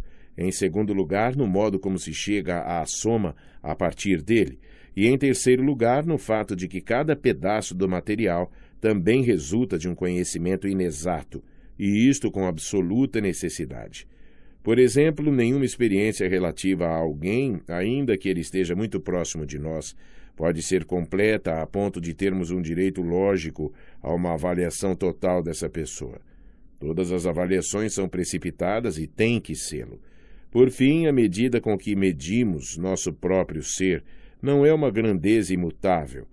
Temos disposições e oscilações, e, no entanto, teríamos de conhecer a nós mesmos como uma medida fixa, a fim de avaliar com justiça a relação de qualquer coisa conosco. A consequência disso tudo seria talvez que de modo algum deveríamos julgar, mas se ao menos pudéssemos viver sem avaliar, sem ter aversão e inclinação, pois toda aversão está ligada a uma avaliação e igualmente toda inclinação. Um impulso em direção ou para longe de algo, sem o sentimento de querer o que é proveitoso ou se esquivar do que é nocivo, um impulso sem uma espécie de avaliação cognitiva sobre o valor do objetivo não existe no homem. De antemão somos seres ilógicos e por isso injustos e capazes de reconhecer isso. Eis uma das maiores e mais insolúveis desarmonias da existência. 33. O erro acerca da vida é necessário à vida. Toda a crença no valor e na dignidade da vida se baseia num pensar inexato, é possível somente porque a empatia com a vida e o sofrimento universais da humanidade é pouco desenvolvida no indivíduo. Mesmo os homens raros, cujo pensamento vai além de si mesmos, não lançam os olhos a essa vida universal, mas somente a partes limitadas dela. Quem sabe ter em mira, sobretudo, as exceções, quero dizer, os talentos superiores e as almas puras, quem toma o seu surgimento como objetivo de toda a evolução do mundo e se alegra com o seu agir, pode acreditar no valor da vida, porque não enxerga os outros homens. Portanto, pensa inexatamente. Do mesmo modo, quem considera todos os homens, mas neles admite apenas um gênero de impulsos, os menos egoístas desculpando os homens no que toca aos outros impulsos, pode também esperar alguma coisa da humanidade como um todo e assim acreditar no valor da vida, portanto, também nesse caso, por inexatidão do pensar. Nota do tradutor. 24. Sobre a tradução de Trieb por impulso no texto de Nietzsche, ver nota em ABM, páginas 216 a 220. Bolso, páginas 195 a 199, e capítulo sobre o termo em Paulo César de Souza, as palavras de Freud, o vocabulário freudiano e suas versões. São Paulo, Ática, 1998. O ano de 1999 aparece equivocadamente no livro. Nos textos de Freud, preferimos traduzi-lo geralmente por instinto. Em Nietzsche, temos dado preferência a impulso, porque é frequente ele usar, além de trieb, o termo instinct, em sentidos vários, às vezes figurados, pelo que reservamos instinto para esses casos. Fim da nota do tradutor. Tanto ao proceder de um modo como de outro, porém, constituímos uma exceção entre os homens.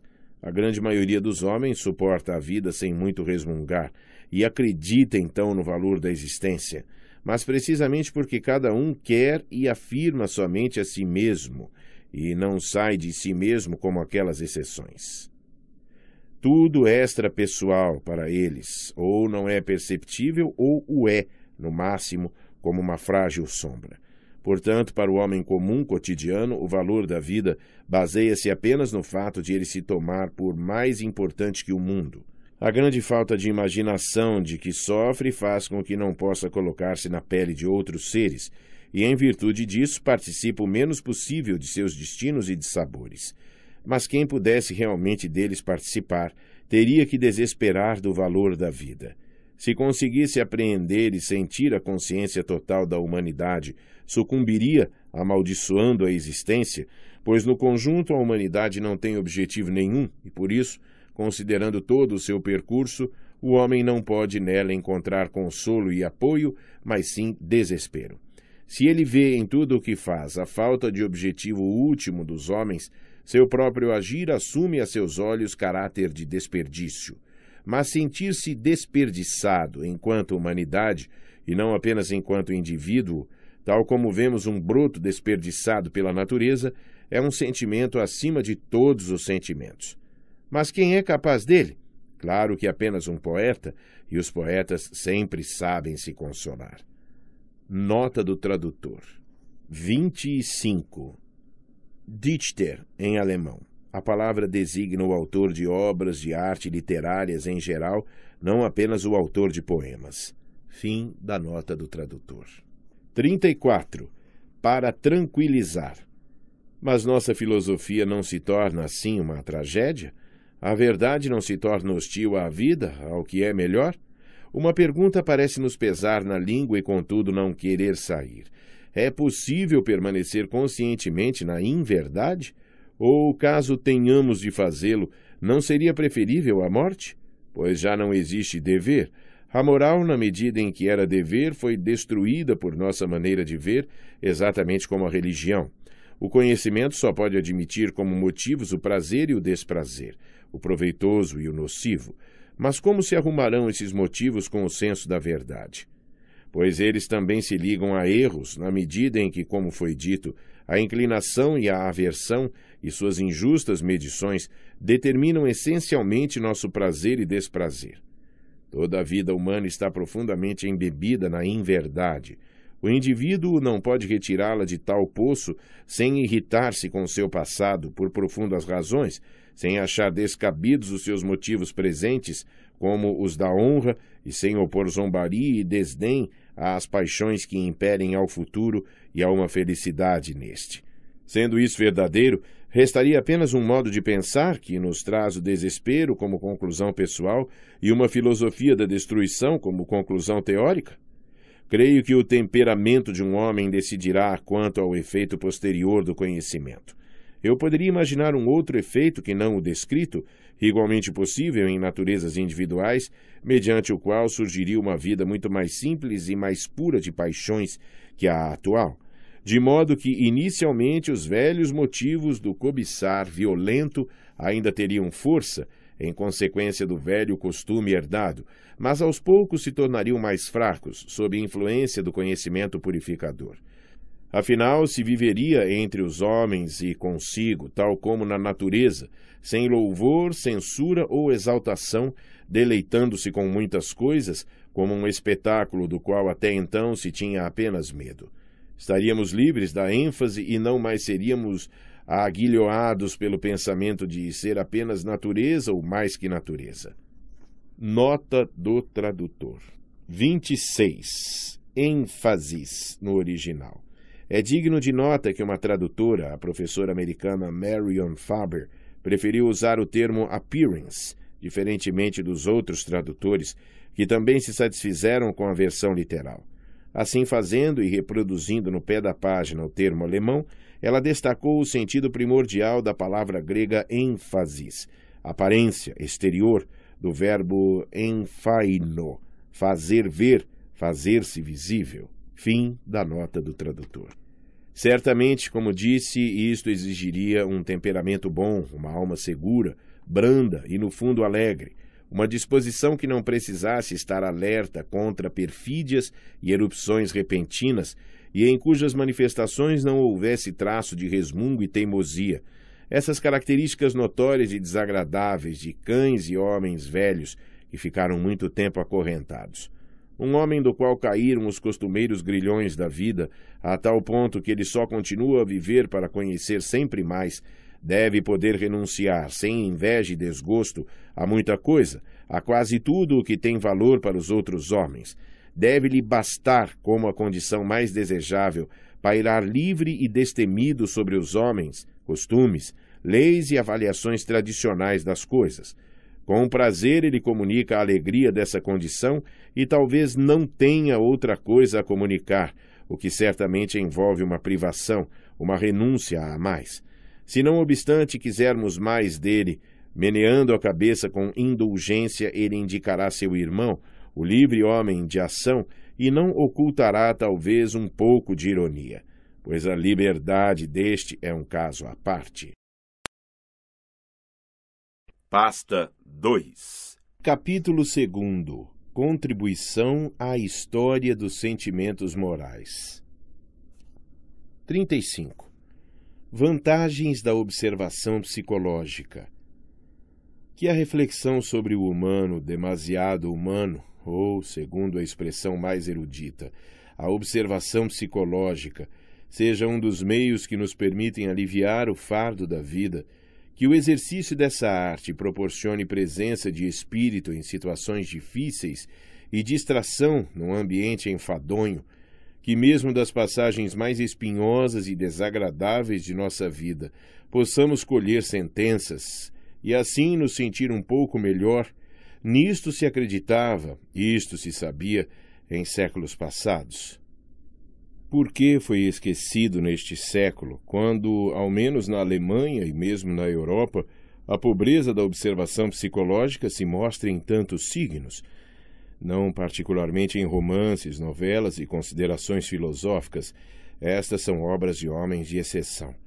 Um pouco mais no julgamento dos eventos e personalidades públicos, mas, sobretudo, falta a arte da dissecação e composição psicológica na vida social de todas as classes, onde talvez se fale muito das pessoas, mas não do ser humano.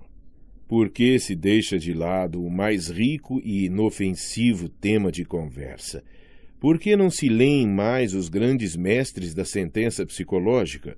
Pois, sem qualquer exagero, o homem culto que tenha lido La Rochefoucauld e seus pares em espírito e arte é coisa rara na Europa e ainda mais raro aquele que os conheça e não os insulte, mas é provável que mesmo esse leitor incomum tenha com eles menos satisfação do que deveria lhe dar a forma desses artistas, pois nem o espírito mais refinado é capaz de apreciar devidamente a arte de polir sentenças, se não foi educado para ela, se nela não competiu.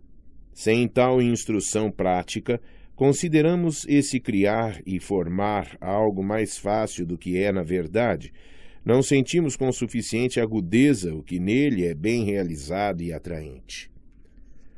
Por isso, os atuais leitores de sentenças têm com elas um prazer relativamente insignificante, mal chegam a saboreá-las, de modo que lhes sucede o mesmo que às pessoas que examinam camafeus, as quais elogiam porque não sabem amar e prontamente se dispõe a admirar e ainda mais prontamente a se esquivar. 36. Objeção. Ou haveria um contrapeso à tese de que a observação psicológica se inclui entre os atrativos e meios de salvação e alívio da existência? Não deveríamos estar bastante convencidos das desagradáveis consequências dessa arte para dela afastar intencionalmente o olhar dos que se educam? De fato, uma fé cega na bondade da natureza humana, uma arraigada aversão à análise das ações humanas, uma espécie de pudor frente à nudez da alma, podem realmente ser mais desejáveis para a felicidade geral de um homem do que o atributo da penetração psicológica, vantajoso em casos particulares. E talvez a crença no bem, em homens e ações virtuosas, numa abundância de boa vontade impessoal no mundo, tenha tornado os homens melhores na medida em que os tornou menos desconfiados. Quando imitamos com entusiasmo os heróis de Plutarco e relutamos em indagar suspeitosamente sobre as motivações de seu agir, não é a verdade, mas o bem-estar da sociedade humana que lucra com isso. O erro psicológico e a insensibilidade nesse campo ajudam a humanidade a avançar, enquanto o conhecimento da verdade talvez ganhe mais com a força estimulante de uma hipótese como a que La Rochefoucauld antepôs à primeira edição das suas Sentences et Maximes Morales. C'est que le monde nome vertu n'est d'ordinaire que un fantôme formé par nos passions, à qui on donne un nom honnête pour faire impunément, si croyons vie. Aquilo que o mundo chama de virtude não é, via de regra, senão um fantasma formado por nossas paixões, ao qual damos um nome honesto para impunemente fazer o que quisermos. La Rochefoucauld e outros mestres franceses do estudo da alma, aos quais recentemente se juntou um alemão, o autor das Observações Psicológicas, parecem atiradores de boa mira que acertam sempre no ponto escuro, mas no escuro da natureza humana. Nota do tradutor. 27. O autor de Observações Psicológicas é Paul Ré, 1845-1901. Fim da nota do tradutor. Sua destreza provoca admiração, mas afinal, um espectador que seja conduzido não pelo espírito da ciência, mas pelo espírito humanitário, amaldiçoará uma arte que parece plantar na alma humana o gosto pela diminuição e pela suspeita. 37. Não obstante. Seja qual for o resultado dos prós e dos contras, no presente estado de uma determinada ciência, o ressurgimento da observação moral se tornou necessário e não pode ser poupada à humanidade a visão cruel da mesa de dissecação psicológica e de suas pinças e bisturis pois aí comanda a ciência que indaga a origem e a história dos chamados sentimentos morais, e que, ao progredir, tem de expor e resolver os emaranhados problemas sociológicos. A velha filosofia não conhece em absoluto estes últimos e, com precárias evasivas, sempre escapou à investigação sobre a origem e a história dos sentimentos morais. As consequências podem hoje ser vistas claramente depois que muitos exemplos provaram que, em geral, os erros dos maiores filósofos têm seu ponto de partida numa falsa explicação de determinados atos e sentimentos humanos, que, com base numa análise errônea, por exemplo, das ações ditas altruístas, constrói-se uma ética falsa, que depois, em favor desta, recorre-se de novo à religião e à barafunda mitológica, e que, por fim, as sombras desses turvos espíritos se projetam até mesmo na física e em toda a nossa consideração do mundo. Mas se é certo que a superficialidade da observação psicológica estendeu e continua a estender ao julgamento e ao raciocínio humanos as mais perigosas armadilhas então é necessária agora a persistência que não cansa de amontoar pedra sobre pedra, pedrinha sobre pedrinha. É necessária uma austera valentia para não nos envergonharmos de trabalho tão modesto e afrontarmos todo o desdém de que for objeto. É verdade. Numerosas observações particulares sobre o humano e o demasiado humano foram primeiramente descobertas e enunciadas em círculos sociais habituados a oferecer toda espécie de sacrifício, não ao conhecimento científico, mas a uma espirituosa coqueteria. E o aroma deste velho berço da sentença moral, um aroma muito sedutor, aderiu quase que inseparavelmente a todo o gênero. De modo que, por causa dele, o homem de ciência manifesta involuntariamente alguma desconfiança face ao gênero e à sua seriedade. Mas basta apontar as consequências, pois já se começa a ver que produtos da mais séria natureza crescem no solo da observação psicológica. Qual a principal tese a que chegou um dos mais frios e ousados pensadores, o autor do livro sobre a origem dos sentimentos morais, graças às suas cortantes e penetrantes análises da conduta humana. Nota do tradutor. 28. Nietzsche se refere novamente a Paul Ré. Sobre a origem dos sentimentos morais, foi escrito na mesma época em que ele redigia as anotações que viriam a ser parte de Humano Demasiado Humano, em meados da década de 1870. Fim da nota do tradutor. O homem moral, diz ele, não está mais próximo do mundo inteligível, metafísico, que o homem físico. Esta proposição, temperada e afiada sob os golpes do martelo do conhecimento histórico, talvez possa um dia, em algum futuro, servir como um machado que cortará pela raiz a necessidade metafísica do homem. Se para a bênção ou para a maldição do bem-estar geral, quem saberia dizê-lo? Mas, em todo caso, como uma tese das mais graves consequências, simultaneamente fecunda e horrenda, e olhando para o mundo com aquela dupla face que possuem todos os grandes conhecimentos. 38. Em que medida é útil?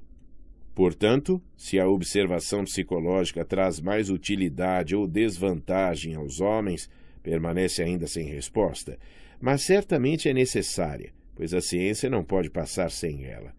Mas a ciência não tem consideração pelos fins últimos, e tampouco a natureza, e como esta ocasionalmente produz coisas da mais elevada pertinência, sem tê-las querido, também a verdadeira ciência, sendo a imitação da natureza em conceitos, promoverá ocasionalmente e mesmo com frequência vantagem e bem-estar para os homens, e alcançará o que é pertinente, mas igualmente sem tê-lo querido. Quem, na atmosfera de tal modo de ver, sentir o ânimo demasiado frio, talvez tenha muito pouco fogo em si. Se olhar à sua volta, no entanto, perceberá doenças que requerem compressas de gelo e homens de tal maneira moldados com ardor e espírito que mal encontram lugar em que o ar lhe seja suficientemente frio e cortante.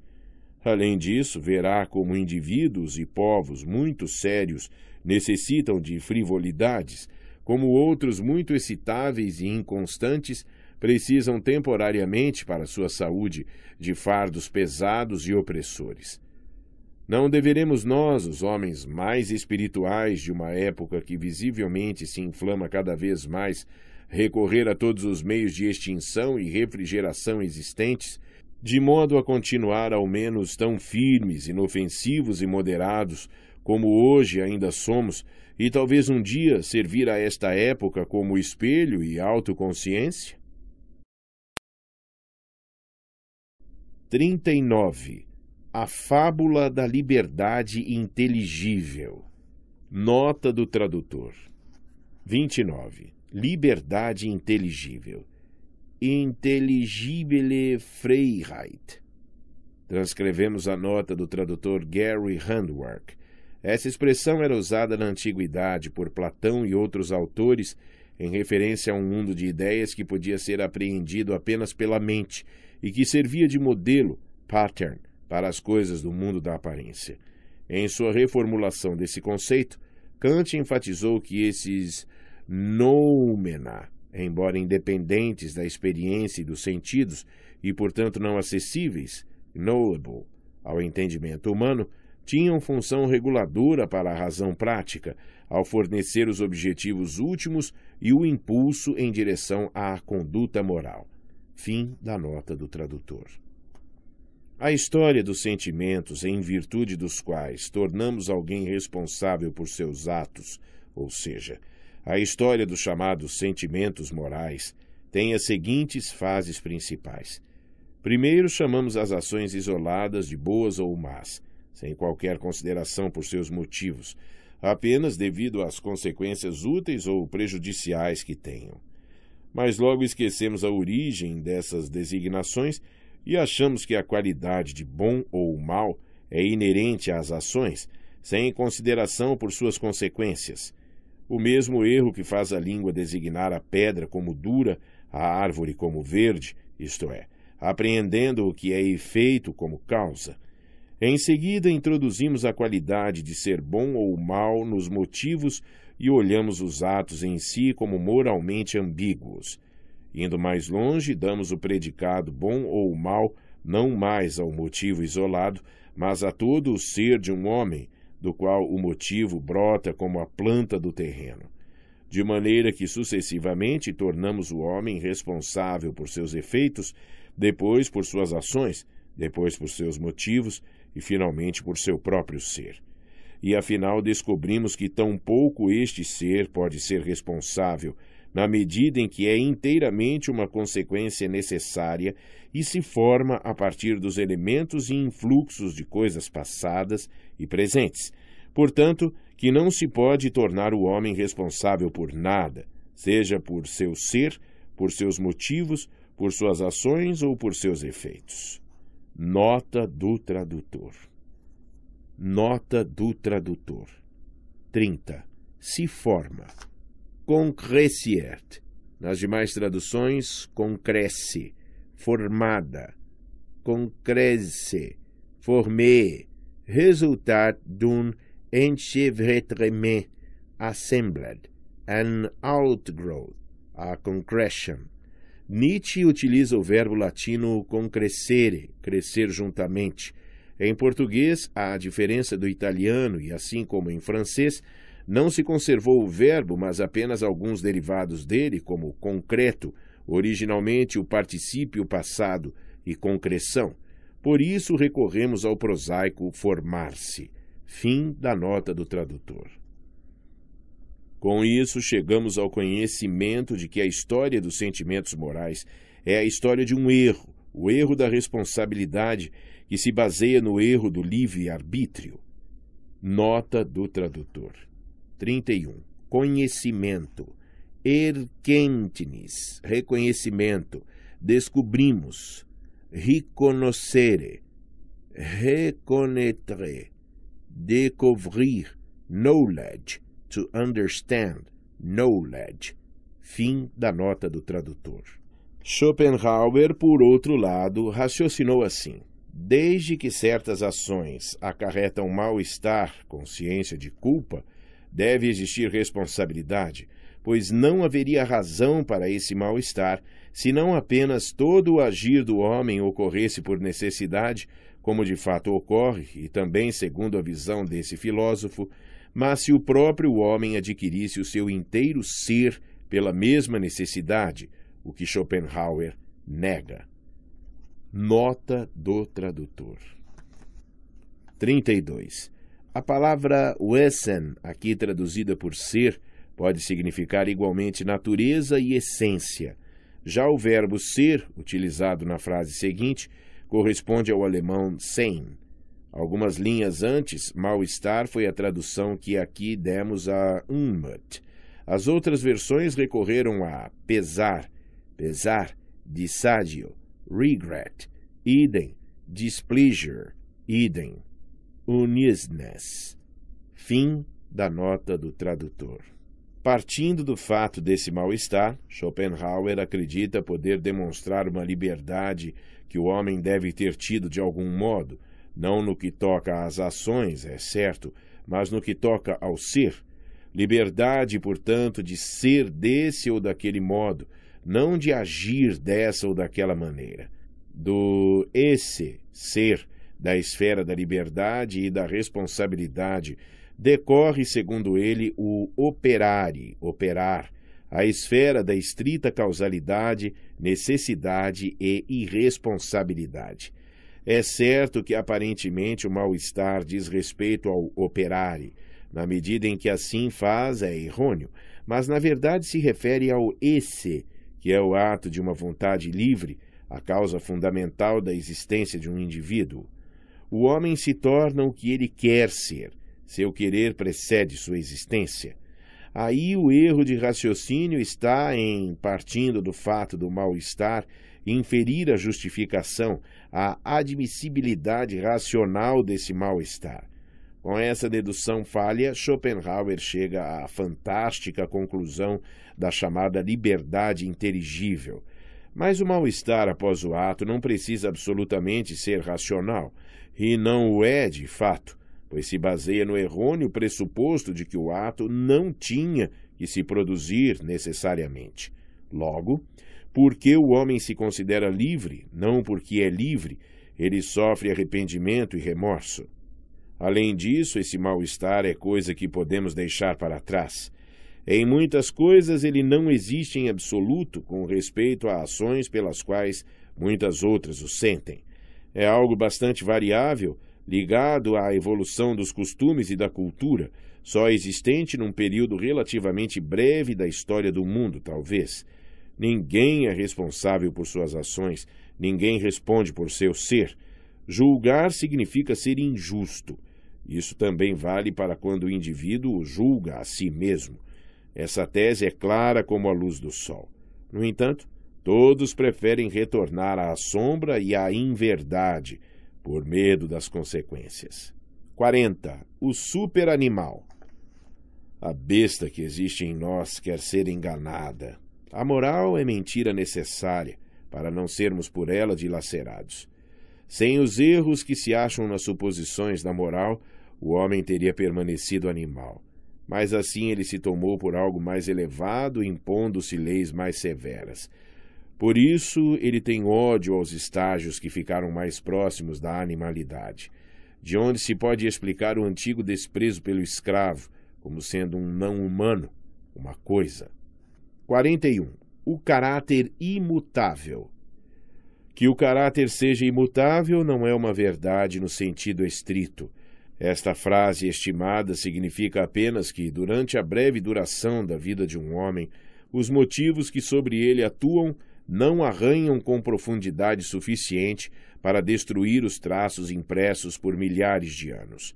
Mas, se imaginássemos um homem de 80 mil anos, nele teríamos um caráter absolutamente imutável, de modo que dele se desenvolveria um grande número de indivíduos diversos, um após o outro.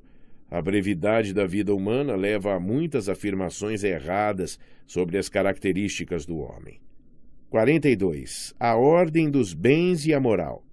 A hierarquia dos bens aceita baseada em como um egoísmo pequeno, elevado ou supremo, deseja uma ou outra coisa, decide atualmente acerca da moralidade ou imoralidade.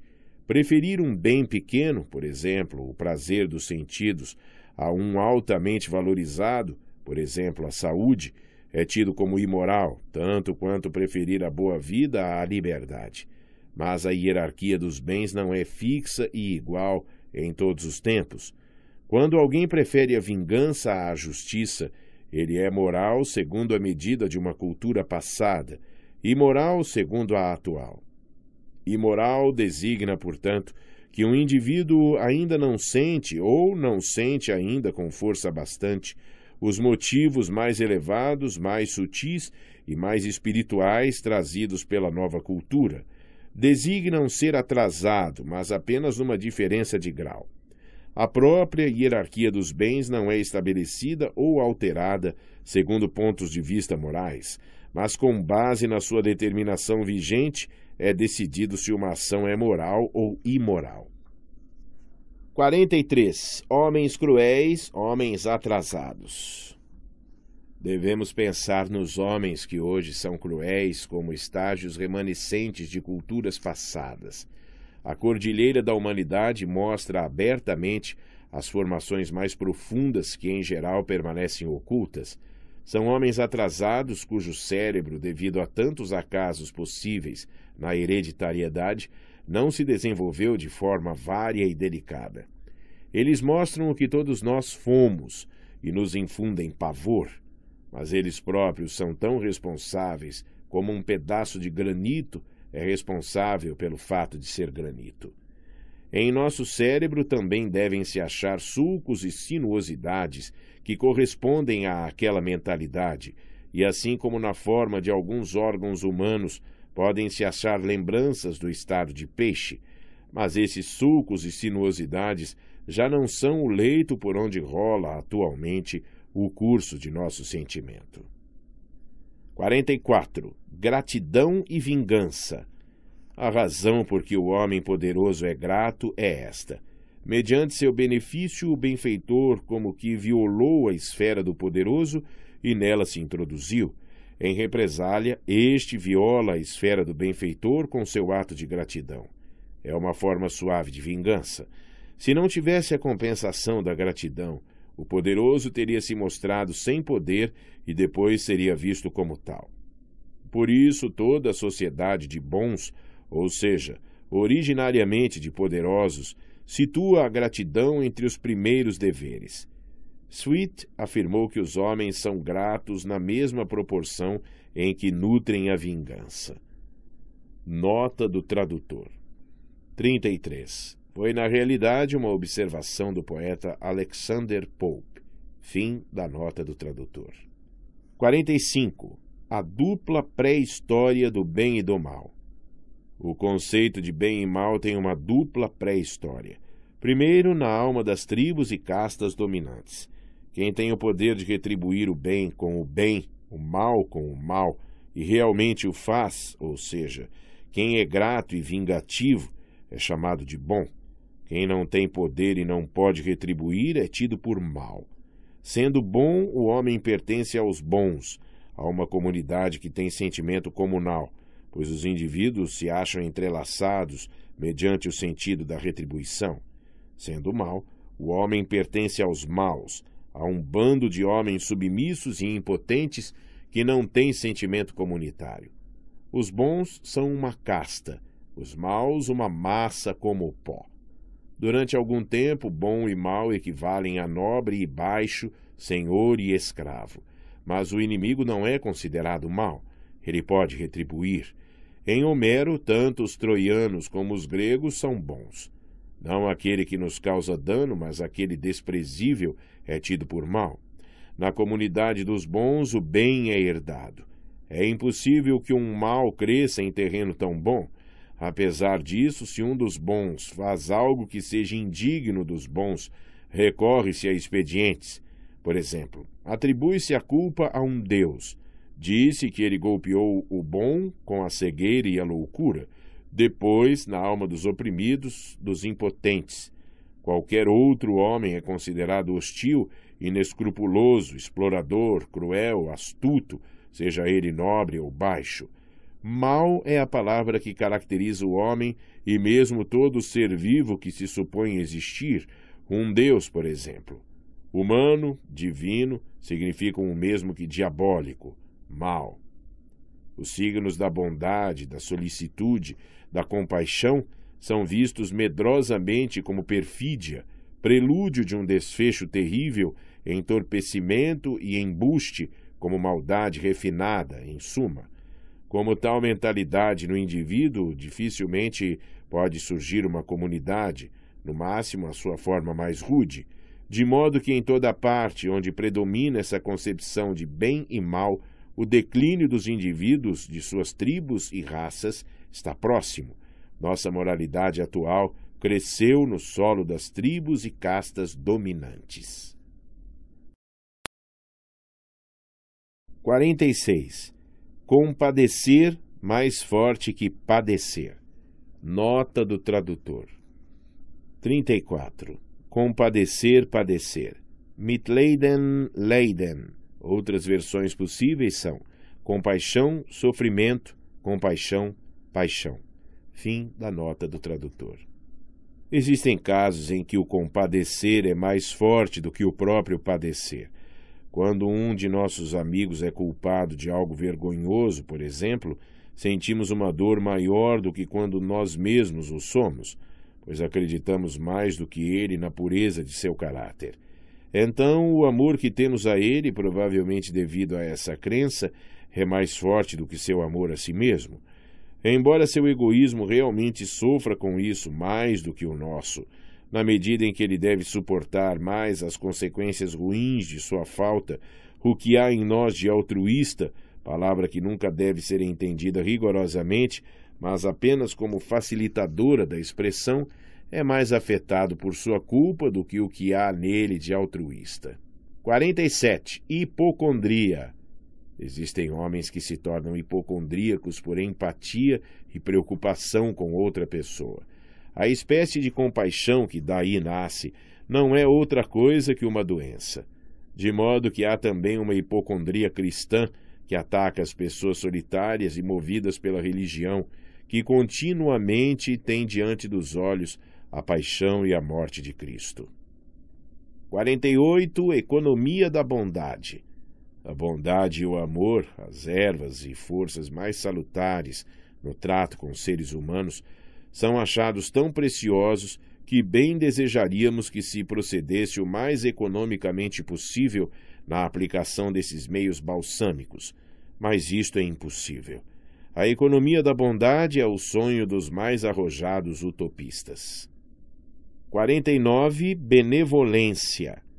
Entre as coisas pequenas, mas bastante frequentes e por isso muito eficazes, às quais a ciência deve atentar mais do que às coisas grandes e raras, deve-se incluir também a benevolência. Refiro-me às expressões de ânimo amigável nas relações, ao sorriso dos olhos, aos apertos de mão, à satisfação que habitualmente envolve quase toda a ação humana. Não há professor, não há funcionário que não junte esse ingrediente àquilo que é seu dever. É a atividade contínua da humanidade, como que as ondas de sua luz, nas quais tudo cresce. Sobretudo no círculo mais estreito, no interior da família, a vida só verdeja e floresce mediante essa benevolência.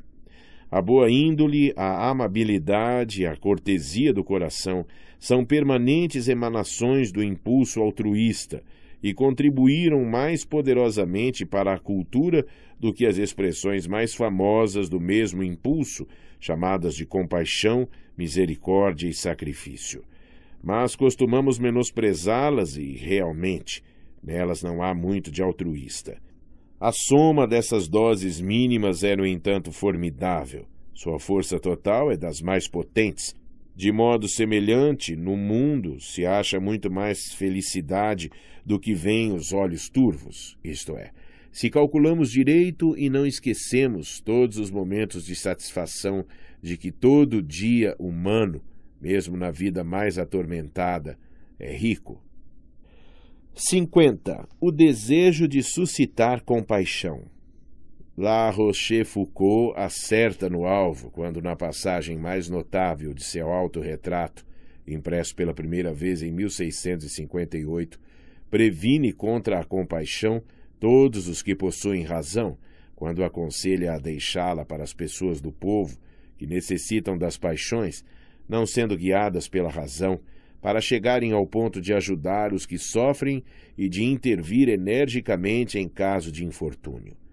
Enquanto a compaixão, no seu julgamento e no de Platão, enfraquece a alma, deveríamos sem dúvida manifestar compaixão, mas guardamo-nos de tê-la, pois sendo os infelizes tão tolos, demonstrar compaixão é para eles o maior bem do mundo. Talvez possamos alertar mais ainda contra a compaixão se entendermos tal necessidade dos infelizes não exatamente como tolice e deficiência intelectual, como uma espécie de perturbação mental que a infelicidade ocasiona, assim parece entendê-la La Rochefoucauld, mas como algo totalmente diverso e mais digno de reflexão. Observemos as crianças que choram e gritam a fim de inspirar compaixão, e por isso aguardam um momento em que seu estado pode ser visto. Tenhamos contato com doentes e pessoas mentalmente afligidas e perguntemos a nós mesmos se os eloquentes gemidos e queixumes, se a ostentação da infelicidade não tem o objetivo, no fundo, de causar dor nos espectadores. A compaixão que eles então expressam é um consolo para os fracos e sofredores, na medida em que estes percebem ter ao menos um poder ainda, apesar de toda a sua fraqueza o poder de causar dor. O infeliz obtém uma espécie de prazer com o sentimento de superioridade que a demonstração de compaixão lhe traz à consciência. Sua imaginação se exalta, ele é ainda importante o suficiente para causar dores no mundo. De modo que a sede de compaixão é uma sede de gozo de si mesmo, e isso à custa do próximo. Ela mostra o homem na total desconsideração de seu querido eu, não exatamente em sua tolice, como quer La Rochefoucauld. Na conversa em sociedade, a maioria das perguntas é feita e a maioria das respostas é dada com o objetivo de causar um pequeno mal ao interlocutor.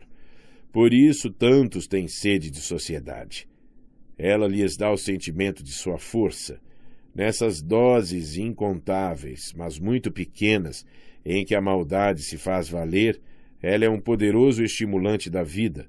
assim como a benevolência, que de igual forma disseminada no mundo dos homens, é um remédio sempre disponível. Mas haverá muitos indivíduos honestos que admitam ser prazeroso causar dor? Que não raro nos distraímos, nos distraímos bem, criando desgosto para outros homens, ao menos em pensamento, e disparando contra eles os grãozinhos de chumbo da pequena maldade? A maioria é desonesta demais, e alguns são bons demais para saber algo sobre esse pudendum, parte vergonhosa. Portanto, eles sempre negarão que Prosper Mérimée esteja certo ao dizer: Sachez aussi qu'il n'y a rien de plus commun que de faire le mal pour le plaisir de le faire. Saibam também que não há nada mais comum do que fazer o mal pelo prazer de fazê-lo. Nota do tradutor. 35. Citação de Lettres à une inconnue, Cartas a uma desconhecida, de Prosper Mérimée. Fim da nota do tradutor. 51. Como o parecer vira ser. Mesmo na dor mais profunda, o ator não pode deixar de pensar na impressão produzida por sua pessoa e por todo o efeito cênico. Até no enterro de seu filho, por exemplo. Ele chorará por sua própria dor e as manifestações dela, como sua própria plateia. O hipócrita que representa sempre o mesmo papel deixa, enfim, de ser hipócrita. Por exemplo, padres que, quando jovens, costumam ser hipócritas, consciente ou inconscientemente, tornam-se, enfim, naturais e são, sem nenhuma afetação, padres realmente. Ou, se o pai não vai tão longe, talvez então o filho, aproveitando os passos do pai, venha a lhe herdar o costume. Se alguém quer parecer algo por muito tempo e obstinadamente, afinal lhe será difícil ser outra coisa. A profissão de quase todas as pessoas, mesmo a do artista, começa com hipocrisia com uma imitação do exterior, com uma cópia daquilo que produz efeito. Aquele que sempre usa a máscara do rosto amável terá, enfim, poder sobre os ânimos benévolos, sem os quais não pode ser obtida a expressão da amabilidade, e estes, por fim, adquirem poder sobre ele. Ele é benévolo. 52. A marca da honestidade no embuste. Em todos os grandes embusteiros é digno de nota um fato a que devem seu poder. No próprio ato do embuste, com todos os preparativos, o tom comovedor da voz, da expressão, dos gestos, em meio ao cenário de efeitos, são tomados da crença em si mesmos. É ela que fala de modo miraculoso e convincente aos que estão à sua volta. Os fundadores de religiões se distinguem desses grandes embusteiros por não saírem desse estado de autoilusão. Ou muito raramente têm os instantes claros em que a dúvida os domina. Em geral, se consolam atribuindo esses momentos de clareza ao adversário maligno.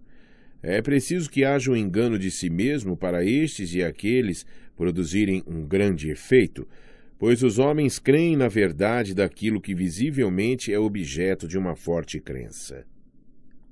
53 pretensos graus da verdade.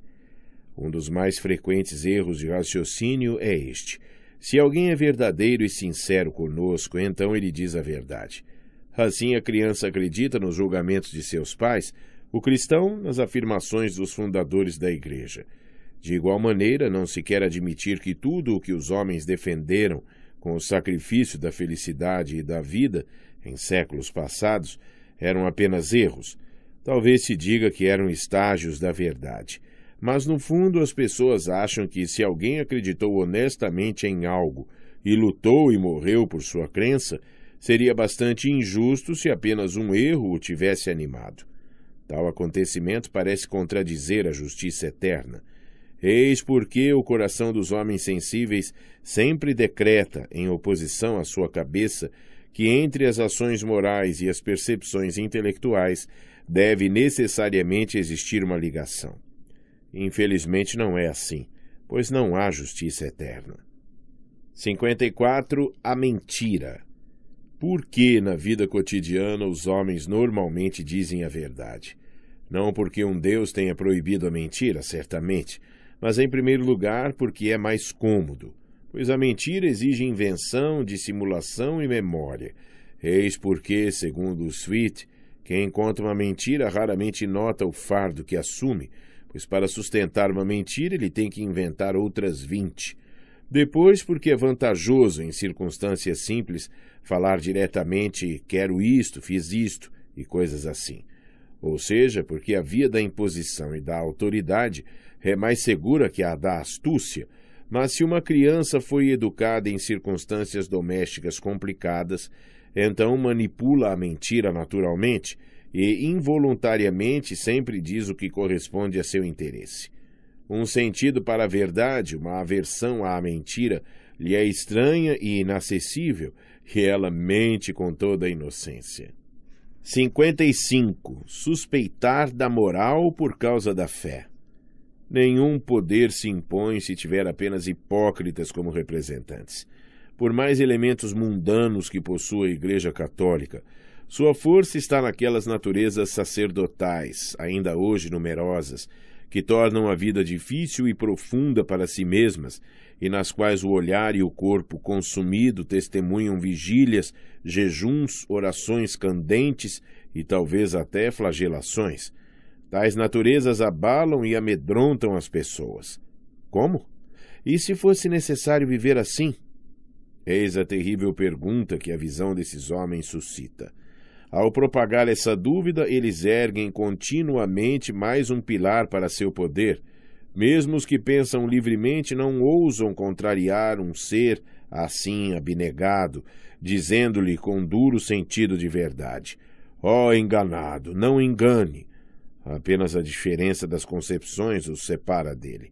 De modo algum uma diferença de bondade ou maldade, mas aquilo de que não gostamos costumamos tratar com injustiça. Fala-se da astúcia e da arte infame dos jesuítas, mas não se vê a autossuperação a que todo jesuíta se obriga e como o regime facilitado de vida pregado nos manuais jesuíticos deve beneficiar não a eles, mas aos leigos. E podemos indagar se, com tática e organização semelhante, nós, esclarecidos, seríamos instrumentos tão bons, tão dignos de admiração pela vitória sobre si mesmo, pela infatigabilidade, pela dedicação. 56. Vitória do conhecimento sobre o mal radical. Para quem deseja se tornar sábio, é bastante proveitoso haver concebido o ser humano durante algum tempo como basicamente mau e degenerado. Esta concepção é falsa, tal como aquela oposta, mas ela predominou por épocas inteiras e suas raízes se ramificaram em nós e em nosso mundo. Para nos compreendermos, temos de compreendê-la. Mas para depois irmos mais alto, teremos que ir além dela. Então reconheceremos que não existem pecados no sentido metafísico, mas que também, no mesmo sentido, não existem virtudes, que todo esse âmbito das concepções morais está continuamente oscilando, que existem noções mais elevadas e mais profundas de bem e mal, moral e imoral. Quem não deseja das coisas se não conhecê-las, facilmente atinge a paz com sua alma e erra, ou peca, como diz o mundo, no máximo por ignorância, dificilmente por avidez. Esse alguém já não quer excomungar e extirpar os desejos. O único objetivo que o domina por completo, o de sempre conhecer tanto quanto for possível, o tornará frio e abrandará toda a selvageria de sua natureza. Além disso, terá se libertado de muitas concepções tormentosas, nada mais sentirá ao ouvir palavras como castigo do inferno, pecaminosidade, incapacidade para o bem. Nelas reconhecerá apenas as sombras evanescentes de considerações erradas sobre o mundo e a vida. 57. A moral como autodivisão do homem. Um bom autor que realmente põe o coração no seu tema desejará que alguém apareça e o anule, que exponha o mesmo tema de modo mais claro e responda inteiramente às questões nele contidas. A jovem apaixonada pretende que a devota fidelidade de seu amor seja testada pela infidelidade do amado. O soldado deseja cair no campo de batalha por sua pátria vitoriosa, pois na vitória de sua pátria também triunfa seu maior desejo. A mãe dá ao filho aquilo de que ela mesma se priva, o sono, a melhor comida, às vezes sua saúde, sua fortuna. Mas serão todos esses estados altruístas? Serão milagres esses atos da moral, já que, na expressão de Schopenhauer, são impossíveis e, contudo, reais? Não está claro que, em todos esses casos, o homem tem mais amor a algo de si, um pensamento, um anseio, um produto, do que a algo diferente de si, e que ele então divide seu ser, sacrificando uma parte a outra? Será algo essencialmente distinto quando um homem cabeça dura diz Prefiro ser morto com um tiro a me afastar um passo do caminho desse homem? A inclinação por algo, desejo, impulso, anseio, está presente em todos os casos mencionados. Ceder a ela, com todas as consequências, não é, em todo caso, altruísta. Na moral, o homem não trata a si mesmo como indivíduo, mas como divíduo. Nota do tradutor. 36. Segundo R. J. Hollingdale, o tradutor inglês de Nietzsche, são termos tomados à escolástica. Indivíduum é o que não pode ser dividido sem perder sua essência. Dividuum, o que é composto e não possui uma essência individual. Fim da nota do tradutor. 58. O que se pode prometer? Pode-se prometer atos, mas não sentimentos, pois estes são involuntários. Quem promete a alguém amá-lo sempre, ou sempre odiá-lo, ou ser-lhe sempre fiel, promete algo que não está em seu poder, mas ele pode prometer aqueles atos que normalmente são consequência do amor, do ódio, da fidelidade, mas também podem nascer de outros motivos, pois caminhos e motivos diversos conduzem a um ato. A promessa de sempre amar alguém significa, portanto, enquanto eu te amar, demonstrarei com atos o meu amor. Se eu não mais te amar, continuarei praticando esses mesmos atos, ainda que por outros motivos, de modo que na cabeça de nossos semelhantes permanece a ilusão de que o amor é imutável e sempre o mesmo. Portanto, prometemos a continuidade da aparência do amor quando, sem cegar a nós mesmos, juramos a alguém amor eterno. 59. Intelecto e moral. É preciso ter boa memória para poder cumprir as promessas feitas. É preciso ter grande força de imaginação para poder sentir compaixão. De tal modo, a moral está unida à qualidade do intelecto. 60. Querer se vingar e se vingar. Pensar em se vingar e fazê-lo significa ter um violento acesso febril, que no entanto passa. Mas pensar em se vingar e não ter força nem coragem para fazê-lo é carregar consigo um sofrimento crônico, um envenenamento do corpo e da alma. A moral, que vê apenas as intenções, avalia igualmente os dois casos. Habitualmente, o primeiro é visto como o pior, pelas más consequências que o ato de vingança pode trazer. Ambas as avaliações têm vista curta. 61. Saber esperar. Saber esperar é algo tão difícil que os maiores escritores não desdenharam fazer disso um tema de suas criações. Assim fizeram Shakespeare em Otelo e Sófocles em Ajax. Se este tivesse deixado o sentimento esfriar por um dia apenas, seu suicídio já não lhe teria parecido necessário, como indica a fala do oráculo provavelmente teria zombado das terríveis insinuações da vaidade ferida e teria dito a si mesmo: Quem no meu lugar já não tomou uma ovelha por um herói? Será uma coisa tão monstruosa? Pelo contrário, é algo humano e comum. Dessa forma, Ajax poderia se consolar. A paixão não quer esperar. O trágico na vida de grandes homens está frequentemente não no seu conflito com a época e a baixeza de seus semelhantes, mas na sua incapacidade de adiar por um ou dois anos a sua obra. Eles não sabem esperar. Em todos os duelos, os amigos que dão conselhos devem verificar apenas uma coisa: Se as pessoas envolvidas podem esperar, se este não for o caso, um duelo é razoável, pois cada um diz a si mesmo: ou eu continuo a viver, e então ele deve morrer imediatamente, ou o contrário. Em tal caso, esperar significaria sofrer por muito tempo ainda o horrendo martírio da honra ferida diante de quem a feriu, o que pode constituir mais sofrimento do que o que vale a própria vida. 62. Regalando-se na vingança. Homens grosseiros que se sentem ofendidos costumam ver o grau da ofensa como o mais alto possível e relatam a sua causa em termos bastante exagerados, apenas para poder se regalar no sentimento de ódio e vingança despertado.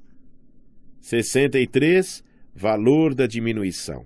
Não poucos, talvez a maioria dos homens, têm necessidade de rebaixar e diminuir na sua imaginação todos os homens que conhecem, para manter sua autoestima e uma certa competência no agir. E como as naturezas mesquinhas são em número superior, e é muito importante elas terem essa competência.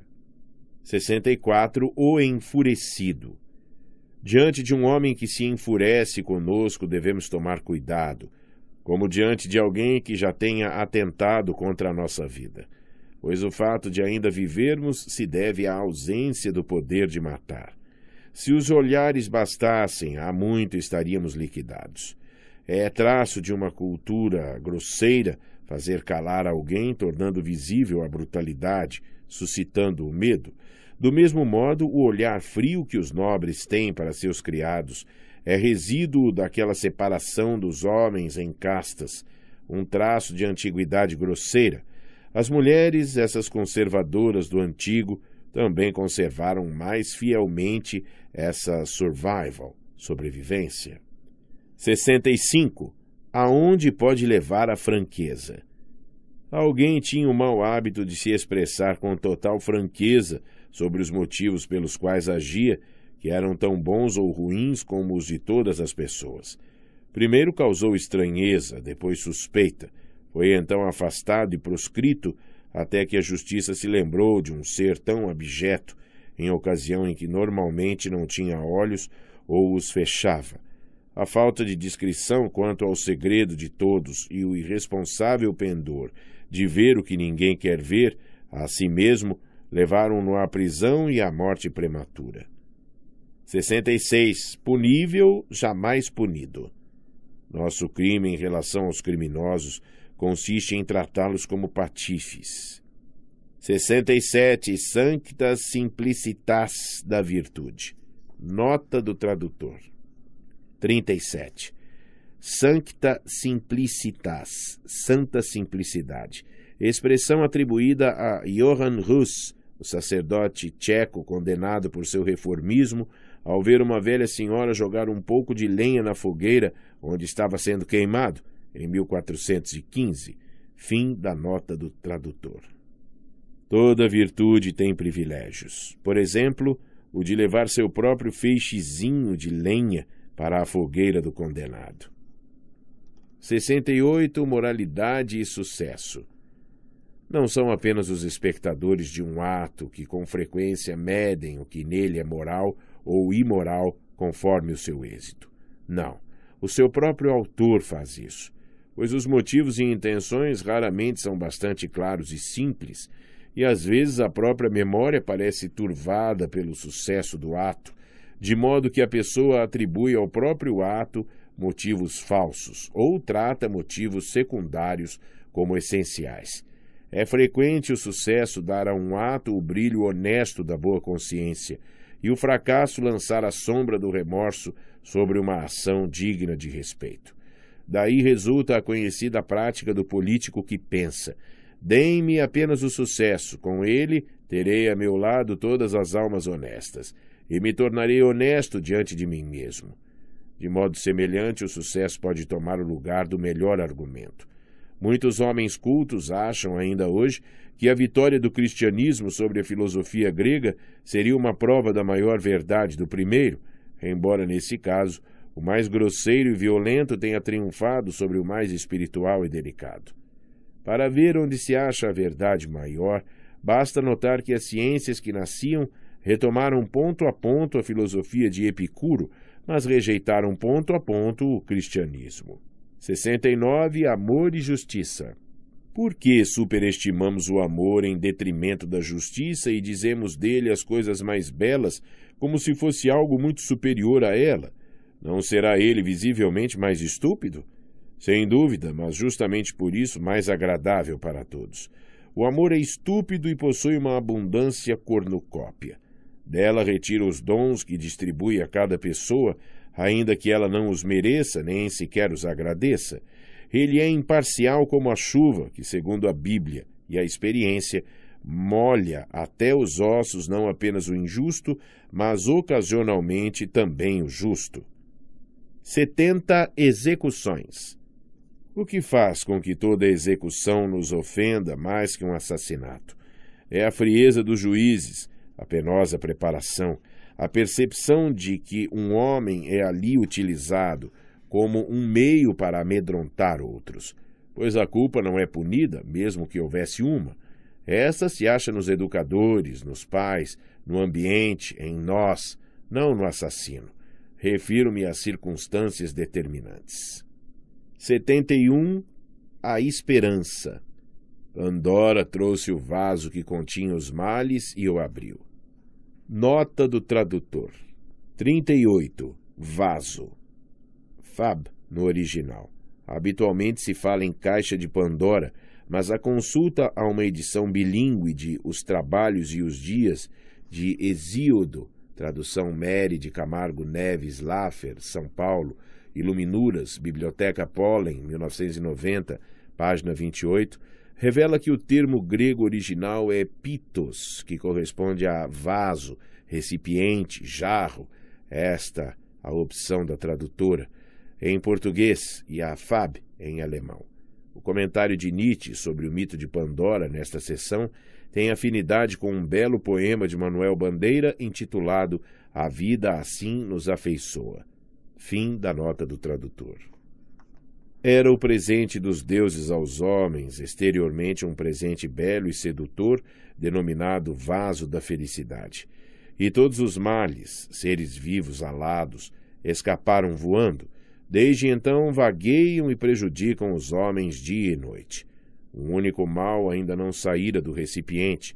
Então, seguindo a vontade de Zeus, Pandora repôs a tampa e ele permaneceu dentro. O homem tem agora para sempre o vaso da felicidade e pensa maravilhas do tesouro que nele possui. Este se acha à sua disposição. Ele o abre quando quer, pois não sabe que Pandora lhe trouxe o recipiente dos males, e para ele o mal que restou é o maior dos bens, é a esperança. Zeus quis que os homens, por mais torturados que fossem pelos outros males, não rejeitassem a vida, mas continuassem a se deixar torturar. Para isso lhes deu a esperança. Ela é, na verdade, o pior dos males, pois prolonga o suplício dos homens. 72. O grau de inflamabilidade moral é desconhecido. Do fato de termos tido ou não certas visões ou impressões abaladoras, por exemplo, um pai injustamente condenado, morto ou martirizado, uma mulher infiel, um cruel ataque inimigo, Depende que as nossas paixões atinjam a incandescência e dirijam ou não a nossa vida inteira. Ninguém sabe a que podem levar os acontecimentos, a compaixão, a indignação. Ninguém conhece o seu grau de inflamabilidade. Pequenas circunstâncias miseráveis tornam miserável. Geralmente não é a qualidade, mas a quantidade das vivências que determina o homem baixo ou elevado, no bem e no mal. 73. O mártir contra a vontade. Em certo partido havia um homem que era covarde e medroso demais para contradizer seus camaradas. Usavam-no para todo o serviço, dele alcançavam tudo, porque temia a má opinião de seus companheiros mais do que a morte. Era uma alma fraca e miserável. Eles perceberam isso e, devido às características mencionadas, dele fizeram um herói e até mesmo um mártir, por fim.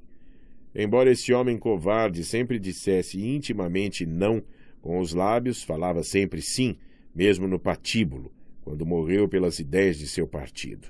Pois a seu lado estava um de seus velhos companheiros, que o tiranizou de tal modo, com a palavra e o olhar, que ele sofreu a morte da maneira mais decorosa e desde então é festejado como mártir e grande caráter. 74. Medida para todos os dias. Raramente se erra quando se liga as ações extremas à vaidade, as medíocres ao costume e as mesquinhas ao medo. 75. Mal entendido acerca da virtude. Quem conheceu o vício sempre ligado ao prazer, como a pessoa que teve uma juventude ávida de prazeres, imagina que a virtude deve estar ligada ao desprazer. Mas quem foi muito atormentado por paixões e vícios anseia encontrar na virtude o sossego e a felicidade da alma. Daí ser possível que dois virtuosos não se entendam absolutamente. 76. O asceta. O asceta faz da virtude uma necessidade. Nota do tradutor. 39. Nietzsche inverte a expressão fazer da necessidade uma virtude, mas em alemão isso adquire um significado maior do que em português, pois a palavra not, além de necessidade, pode significar miséria, urgência, dificuldade, perigo. Fim da nota do tradutor. 77. A honra transferida da pessoa para a causa.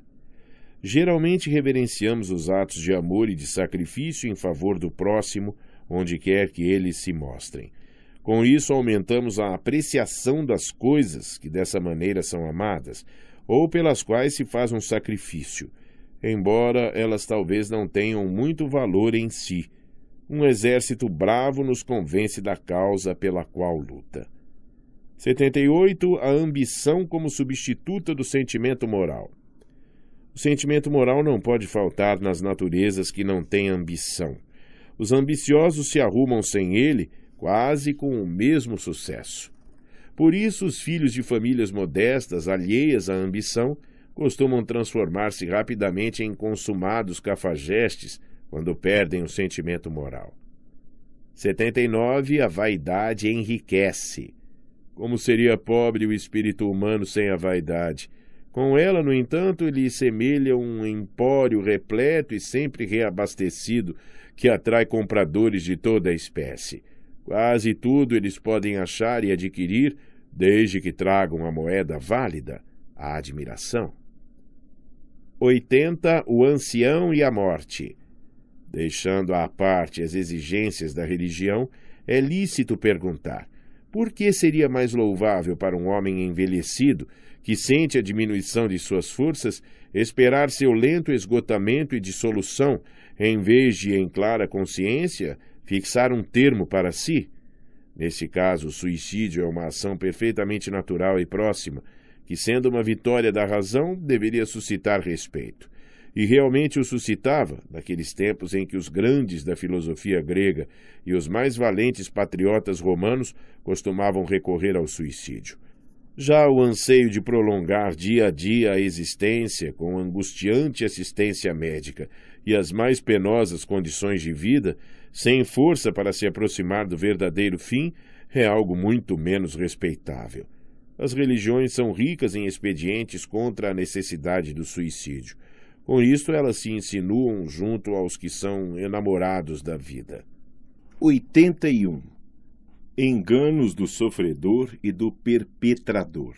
Quando um homem rico toma um bem ao pobre, por exemplo, um príncipe rouba a amada ao plebeu, produz-se um engano no pobre. Ele acha que o outro deve ser um infame para tomar-lhe o pouco que tem mas o outro não percebe tão profundamente o valor de um determinado bem, pois está acostumado a ter muitos. Por isso não é capaz de se pôr no lugar do pobre, e de modo algum lhe faz tanta injustiça como ele crê. Cada um tem do outro uma ideia falsa. A injustiça do poderoso, o que mais causa revolta na história, de modo algum é tão grande como parece. Já o sentimento hereditário de ser alguém superior com pretensões superiores, torna a pessoa fria e deixa a consciência tranquila. Nada percebemos de injusto quando a diferença entre nós e outro ser é muito grande, e matamos um mosquito, por exemplo, sem qualquer remorso. De maneira que não há sinal de maldade em Xerxes, que mesmo os gregos descrevem como extraordinariamente nobre, quando ele toma a um pai seu filho e o faz esquartejar, porque havia manifestado desconfiança medrosa e agourenta quanto à expedição militar. Nota do tradutor. Heródoto, História 7, 38, 39. Xerxes foi rei da Pérsia entre 486 e 465 antes de nossa era. Durante os preparativos para a expedição contra a Grécia, Pítios, um súdito abastado e pai de cinco filhos, rogou a Xerxes permissão para que apenas um filho seu não fosse à guerra. O soberano então ordenou que esse filho fosse cortado ao meio e que as duas metades do corpo fossem postas à direita e à esquerda da estrada por onde passaria o exército persa. Fim da nota do tradutor. Nesse caso, o indivíduo é eliminado como um inseto irritante. Ele se encontra baixo demais para que lhe seja permitido provocar, num conquistador do mundo, sentimentos que o aflijam por muito tempo. Sim, nenhum homem cruel é cruel como acredita o homem maltratado. A ideia da dor não é a mesma coisa que o sofrimento dela. O mesmo se dá com o juiz injusto ou com o jornalista que engana a opinião pública mediante pequenas desonestidades. Em todos esses casos, causa e efeito estão envoltos em grupos de ideias e sentimentos muito distintos. Enquanto inadvertidamente se pressupõe que o perpetrador e o sofredor pensam e sentem do mesmo modo, e conforme esse pressuposto, se mede a culpa de um pela dor do outro. 82. A pele da alma. Assim como os ossos, a carne, as entranhas e os vasos sanguíneos são envolvidos por uma pele que torna a visão do homem suportável, também as emoções e paixões da alma são revestidas de vaidade. Ela é a pele da alma. 83. A sutileza da vergonha.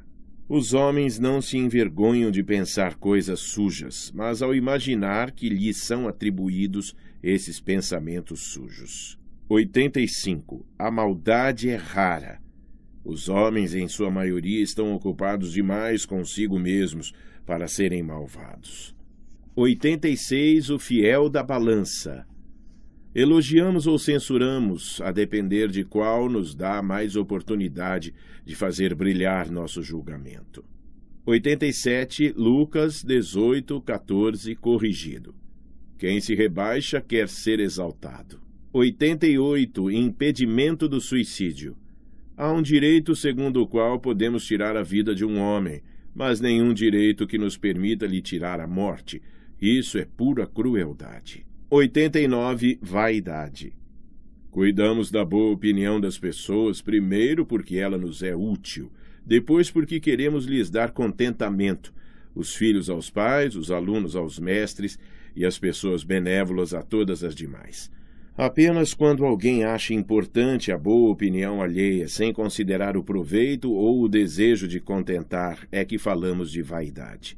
Nesse caso, o indivíduo quer contentar a si mesmo, mas à custa de seus semelhantes, induzindo-os a uma falsa opinião a seu respeito ou visando um grau de boa opinião em que esta vem a ser penosa para todos os demais, ao suscitar inveja. Normalmente a pessoa deseja, com a opinião alheia, atestar e reforçar para si a opinião que tem de si mesma. Mas o poderoso hábito de autoridade, hábito tão velho quanto o ser humano, leva muitos a basear também na autoridade a fé em si mesmos, isto é, a recebê-la tão só das mãos de outros. Confiam mais no julgamento alheio do que no próprio. O interesse em si mesmo, o desejo de dar satisfação a si mesmo, atinge no vaidoso um tal nível que ele induz os outros a uma avaliação falsa e muito elevada de si, e depois se atém à autoridade dos outros. Ou seja, introduz o erro e acredita nele. Devemos então admitir que os vaidosos querem agradar não tanto aos demais quanto a si mesmos, e nisso chegam a negligenciar o proveito próprio, pois frequentemente cuidam em despertar nos seus semelhantes um ânimo desfavorável, hostil, invejoso e, portanto, prejudicial apenas para ter satisfação consigo, fruição de si mesmos. 90 Limites do amor ao próximo. Todo homem que declarou ser outro um estúpido, um mau companheiro, irrita-se quando afinal ele demonstra não sê-lo. 91. Moralité larmoyante, moralidade lacrimosa. Nota do tradutor. 41. Moralidade lacrimosa. Nietzsche explained with the phrase comédie larimoyante, a popular theatrical genre of 18th century, introduced by the plays of Distoches, 1680-1754, and later developed by Diderot, Le Fil Naturel, 1757, Le Père de Famille, 1758. Nota de Marion Faber. Fim da nota do tradutor. Quanto prazer causa a moralidade! Pensemos apenas no mar de lágrimas agradáveis que já fluiu nos relatos de ações nobres e generosas. Esse encanto da vida desapareceria se predominasse a crença na irresponsabilidade total. 92. Origem da justiça. A justiça, equidade, tem origem entre homens de aproximadamente o mesmo poder, como Tucídides, no terrível diálogo entre os enviados atenienses e Mélios, corretamente percebeu. Quando não existe preponderância claramente reconhecível e um combate resultaria em prejuízo inconsequente para os dois lados, surge a ideia de se entender e de se negociar as pretensões de cada lado. A troca é o caráter inicial da justiça. Nota do tradutor. 42. Tucídides História da Guerra do Peloponeso, volume 5, 85 a 113. Fim da nota do tradutor. Cada um satisfaz o outro ao receber aquilo que estima mais que o outro. Um dá ao outro o que ele quer, para tê-lo como seu a partir de então, e por sua vez recebe o desejado. A justiça é, portanto, retribuição e intercâmbio, sob o pressuposto de um poderio mais ou menos igual. Originalmente, a vingança pertence ao domínio da justiça. Ela é um intercâmbio. Do mesmo modo, a gratidão. A justiça remonta naturalmente ao ponto de vista de uma perspicaz autoconservação, isto é, ao egoísmo da reflexão que diz: por que deveria eu prejudicar-me inutilmente e talvez não alcançar a minha meta? Isso quanto à origem da justiça dado que os homens, conforme o seu hábito intelectual, esqueceram a finalidade original das ações denominadas justas e equitativas, e especialmente porque durante milênios as crianças foram ensinadas a admirar e imitar essas ações, aos poucos formou-se a aparência de que uma ação justa é uma ação altruísta. Mas nessa aparência se baseia a alta valorização que ela tem, a qual, como todas as valorizações, está sempre em desenvolvimento, pois algo altamente valorizado é buscado, imitado, multiplicado com sacrifício e se desenvolve porque o valor do esforço e do zelo de cada indivíduo é também acrescido ao valor da coisa estimada. Quão pouco moral pareceria o mundo sem o esquecimento! Um poeta poderia dizer que Deus instalou o esquecimento como guardião na soleira do templo da dignidade humana. 93. Do direito do mais fraco. Quando alguém se sujeita sob condições a um outro mais poderoso, o caso de uma cidade sitiada, por exemplo, a condição que opõe a isso é poder destruir a si mesmo e incendiar a cidade, causando assim ao poderoso uma grande perda. Por isso ocorre uma espécie de paridade com base na qual se podem estabelecer direitos. O inimigo enxerga vantagem na conservação. Nesse sentido, há também direitos entre escravos e senhores, isto é, exatamente na medida em que a posse do escravo é útil e importante para o seu senhor. O direito vai originalmente até onde um parece ao outro valioso, essencial, indispensável, invencível e assim por diante. Nisso, o mais fraco também tem direitos, mas menores. Daí o famoso unus quisque tantum juris habet quantum potentia vale. Cada um tem tanta justiça quanto vale seu poder, ou, mais precisamente, quantum potentia valere creditur, quanto se acredita valer seu poder. Nota do tradutor. 43. Spinoza. Tratados Teológico-Políticos. 2. Páginas 4 e 8. Citado por Schopenhauer em Parerga e Palipomena. 2, 124. Fim da nota do tradutor. 94. As três fases da moralidade até agora. O primeiro sinal de que o animal se tornou homem ocorre quando seus atos já não dizem respeito ao bem-estar momentâneo, mas àquele duradouro, ou seja, quando um homem busca a utilidade, a adequação a um fim então surge pela primeira vez o livre domínio da razão.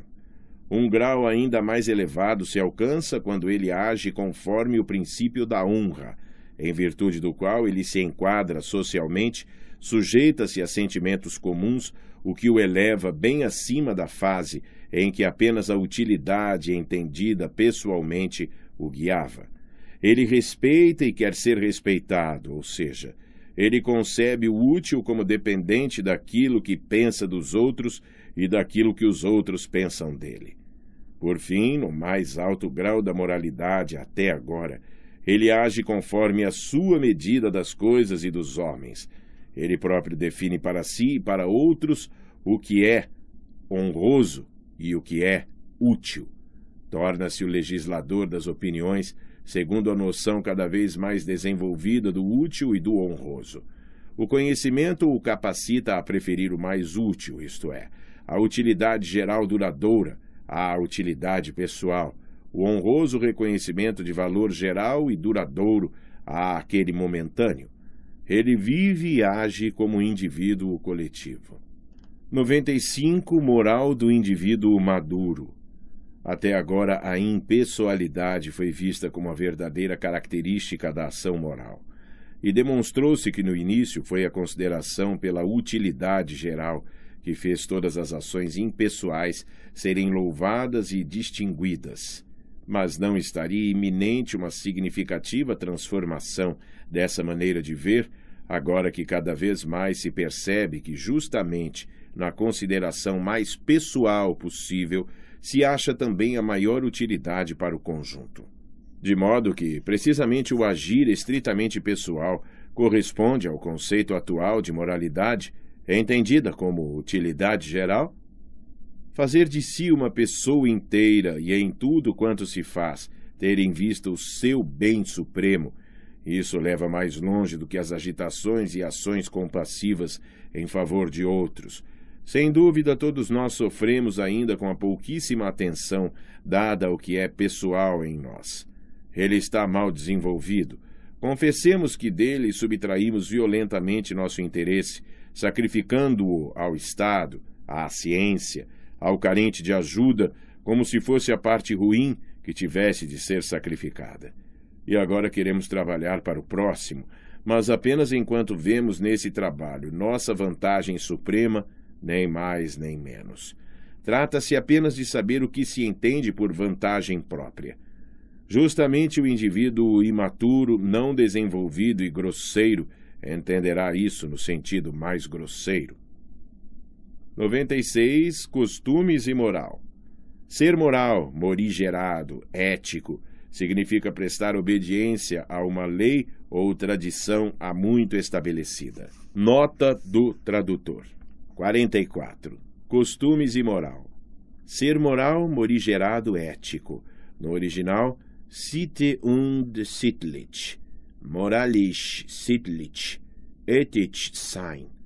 No léxico alemão é evidente a relação entre a ética ou moral e costume, ethos em grego, mos em latim, e ao lado do termo germânico sit, costume, moral, e seu adjetivo, sittlich, Usa-se também ética e moral, e os adjetivos etis e moralis, tomados do grego e do latim, como em português. Fim da nota do tradutor. Se alguém se sujeita a ela com dificuldade ou com prazer, é indiferente, bastando que o faça. Bom é chamado aquele que, após longa hereditariedade e quase por natureza, pratica facilmente e de bom grado o que é moral, conforme seja. Por exemplo, exerce a vingança quando exercê-la faz parte do bom costume, como entre os antigos gregos. Ele é denominado bom porque é bom para algo. Mas, como na mudança dos costumes, a benevolência, a compaixão e similares sempre foram sentidos como bons para algo, como úteis. Agora, sobretudo, o benevolente, o prestativo, é chamado de bom. Mal é ser não moral, imoral, praticar o mau costume, ofender a tradição, seja ela racional ou estúpida. Especialmente prejudicar o próximo foi visto nas leis morais das diferentes épocas como nocivo, de modo que hoje a palavra mal nos faz pensar sobretudo no dano voluntário ao próximo. Egoísta e altruísta não é a oposição fundamental que levou os homens à diferenciação entre moral e imoral, bom e mal, mas sim estar ligado a uma tradição, uma lei ou desligar-se dela. Nisso não importa saber como surgiu a tradição. De todo modo, ela o fez sem consideração pelo bem e o mal, ou por algum imperativo categórico imanente, mas antes de tudo a fim de conservar uma comunidade, um povo. Cada hábito supersticioso, surgido a partir de um acaso erroneamente interpretado, determina uma tradição que é moral seguir. Afastar-se dela é perigoso, ainda mais nocivo para a comunidade que para o indivíduo, pois a divindade pune a comunidade pelo sacrilégio e por toda violação de suas prerrogativas, e apenas ao fazê-lo pune também o indivíduo. Ora, toda tradição se torna mais respeitável à medida que fica mais distante a sua origem, quanto mais esquecida for esta. O respeito que lhe é tributado aumenta a cada geração a tradição se torna, enfim, sagrada, despertando temor e veneração. Assim, de todo modo, a moral da piedade é muito mais antiga do que a que exige ações altruístas. 97. O prazer no costume. Um importante gênero de prazer e, com isso, importante fonte de moralidade tem origem no hábito. Fazemos o habitual mais facilmente, melhor, e por isso de mais bom grado. Sentimos prazer nisso e sabemos por experiência que o habitual foi comprovado e, portanto, é útil. Um costume com o qual podemos viver demonstrou ser salutar, proveitoso, ao contrário de todas as novas tentativas não comprovadas. O costume é, assim, a união do útil ao agradável, e, além disso, não pede reflexão. Sempre que pode exercer coação, o homem a exerce para impor e introduzir seus costumes, pois para ele são comprovada a sabedoria de vida. Do mesmo modo, uma comunidade de indivíduos força todos eles a adotar o mesmo costume. Eis a conclusão errada. Porque nos sentimos bem com um costume, ou ao menos levamos nossa vida com ele, esse costume é necessário, pois vale como a única possibilidade na qual nos sentimos bem. O bem-estar da vida parece vir apenas dele. Essa concepção do habitual como condição da existência é aplicada aos mínimos detalhes do costume. Como a percepção da causalidade real é muito escassa entre os povos e as culturas de nível pouco elevado, um medo supersticioso cuida para que todos sigam o mesmo caminho. E até quando o costume é difícil, duro, pesado, ele é conservado por sua utilidade aparentemente superior. Não sabem que o mesmo grau de bem-estar pode existir com outros costumes, e que mesmo graus superiores podem ser alcançados.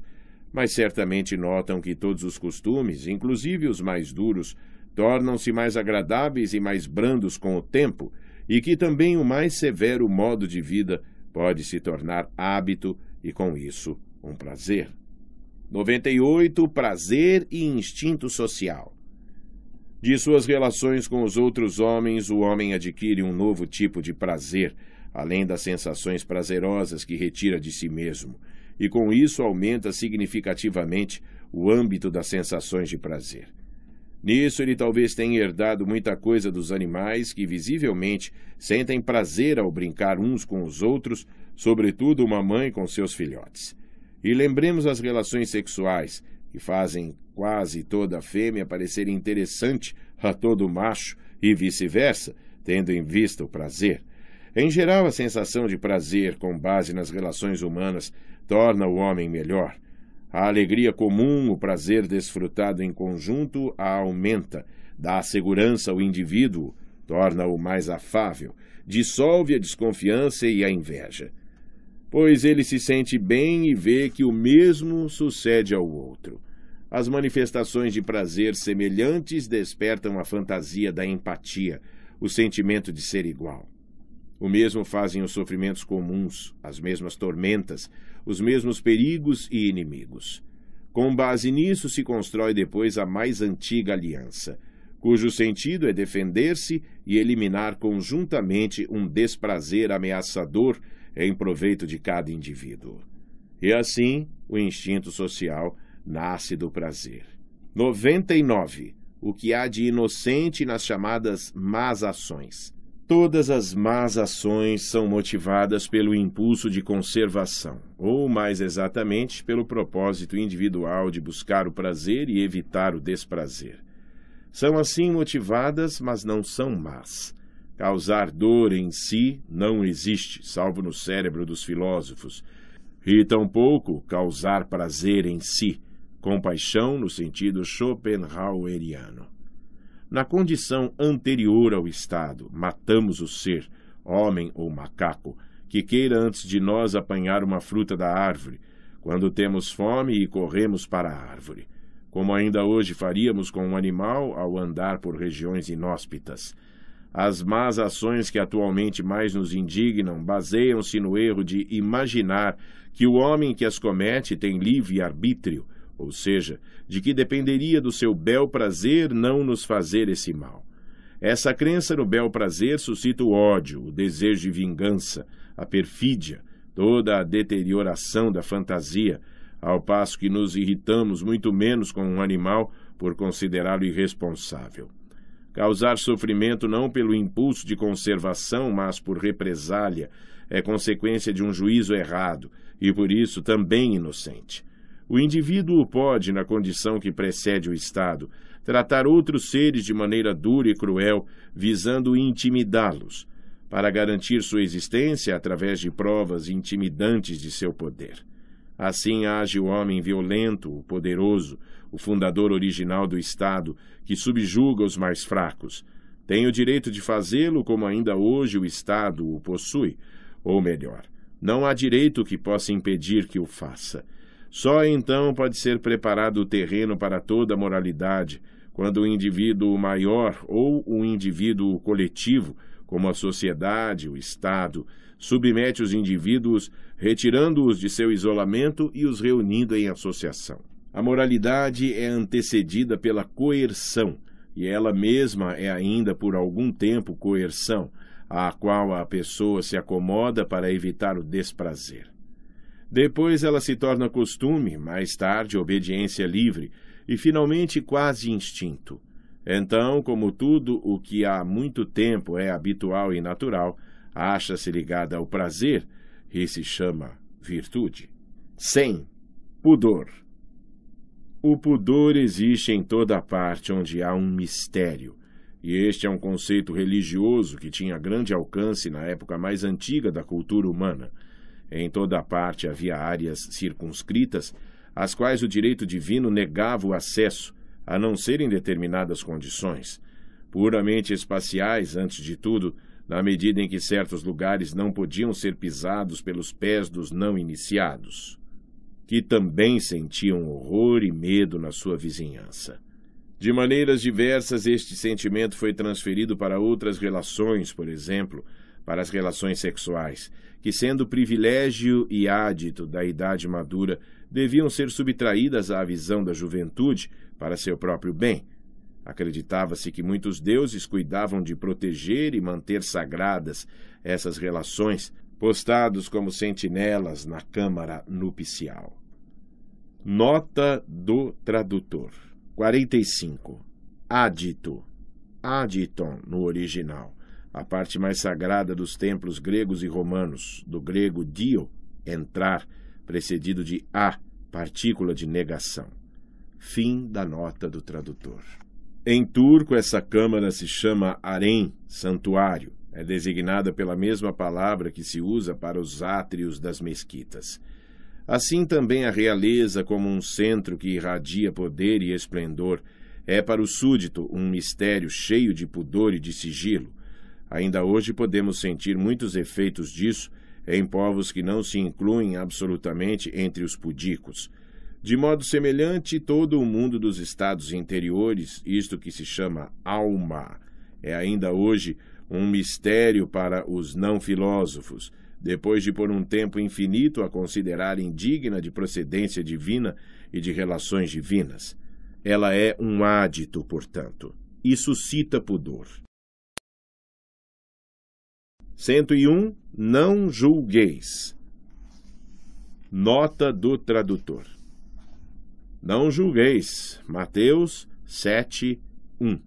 Fim da nota do tradutor. Devemos ter o cuidado de não incorrer na censura injusta ao refletir sobre épocas passadas. A injustiça da escravidão, a crueldade na sujeição de pessoas e povos não deve ser medida pelos nossos critérios, pois naquele o instinto de justiça não estava ainda desenvolvido. Quem pode censurar o genebrês Calvino por fazer queimar o doutor Serveto? Foi um ato coerente que decorreu de suas convicções, e do mesmo modo a Inquisição tinha suas razões. Sucede que as ideias dominantes eram erradas e tiveram uma consequência que nos parece dura, porque se tornaram estranhas para nós. E o que é o suplício de um homem comparado aos eternos castigos do inferno para quase todos? Entretanto, esta concepção dominou o mundo inteiro da época, sem que o seu horror muito maior prejudicasse essencialmente a concepção de um Deus. Em nosso meio, também os sectários políticos são tratados de maneira dura e cruel, mas tendo aprendido a crer na necessidade do Estado, não sentimos a crueldade tanto como no caso em que reprovamos as ideias. A crueldade com os animais entre as crianças e os italianos tem origem na incompreensão. Devido aos interesses doutrinários da Igreja, os animais foram colocados bem abaixo dos homens. Muitas coisas terríveis e desumanas na história, nas quais dificilmente se crê, são amenizadas pela consideração de que o sujeito que ordena e o que executa são pessoas diferentes. O primeiro não vê o fato, logo não tem a imaginação impressionada. O segundo obedece a um superior, não se sente responsável. Por falta de imaginação, os príncipes e chefes militares parecem cruéis e duros em sua maioria, e não o são. O egoísmo não é mal, porque a ideia de próximo, a palavra é de origem cristã e não corresponde à verdade, é muito fraca em nós. E nos sentimos, em relação a ele, quase tão livres e irresponsáveis quanto em relação a pedras e plantas Saber que o outro sofre é algo que se aprende e que nunca pode ser aprendido inteiramente. 102. O homem sempre age bem. Não acusamos a natureza de imoral quando ela nos envia uma tempestade e nos molha. Por que chamamos de imoral o homem nocivo? Porque neste caso supomos uma vontade livre operando arbitrariamente e naquele uma necessidade. Mas tal diferenciação é um erro. Além disso, nem a ação propositadamente nociva é considerada sempre imoral. Por exemplo, matamos um mosquito intencionalmente e sem hesitação porque o seu zumbido nos desagrada. Condenamos o criminoso intencionalmente e o fazemos sofrer para proteger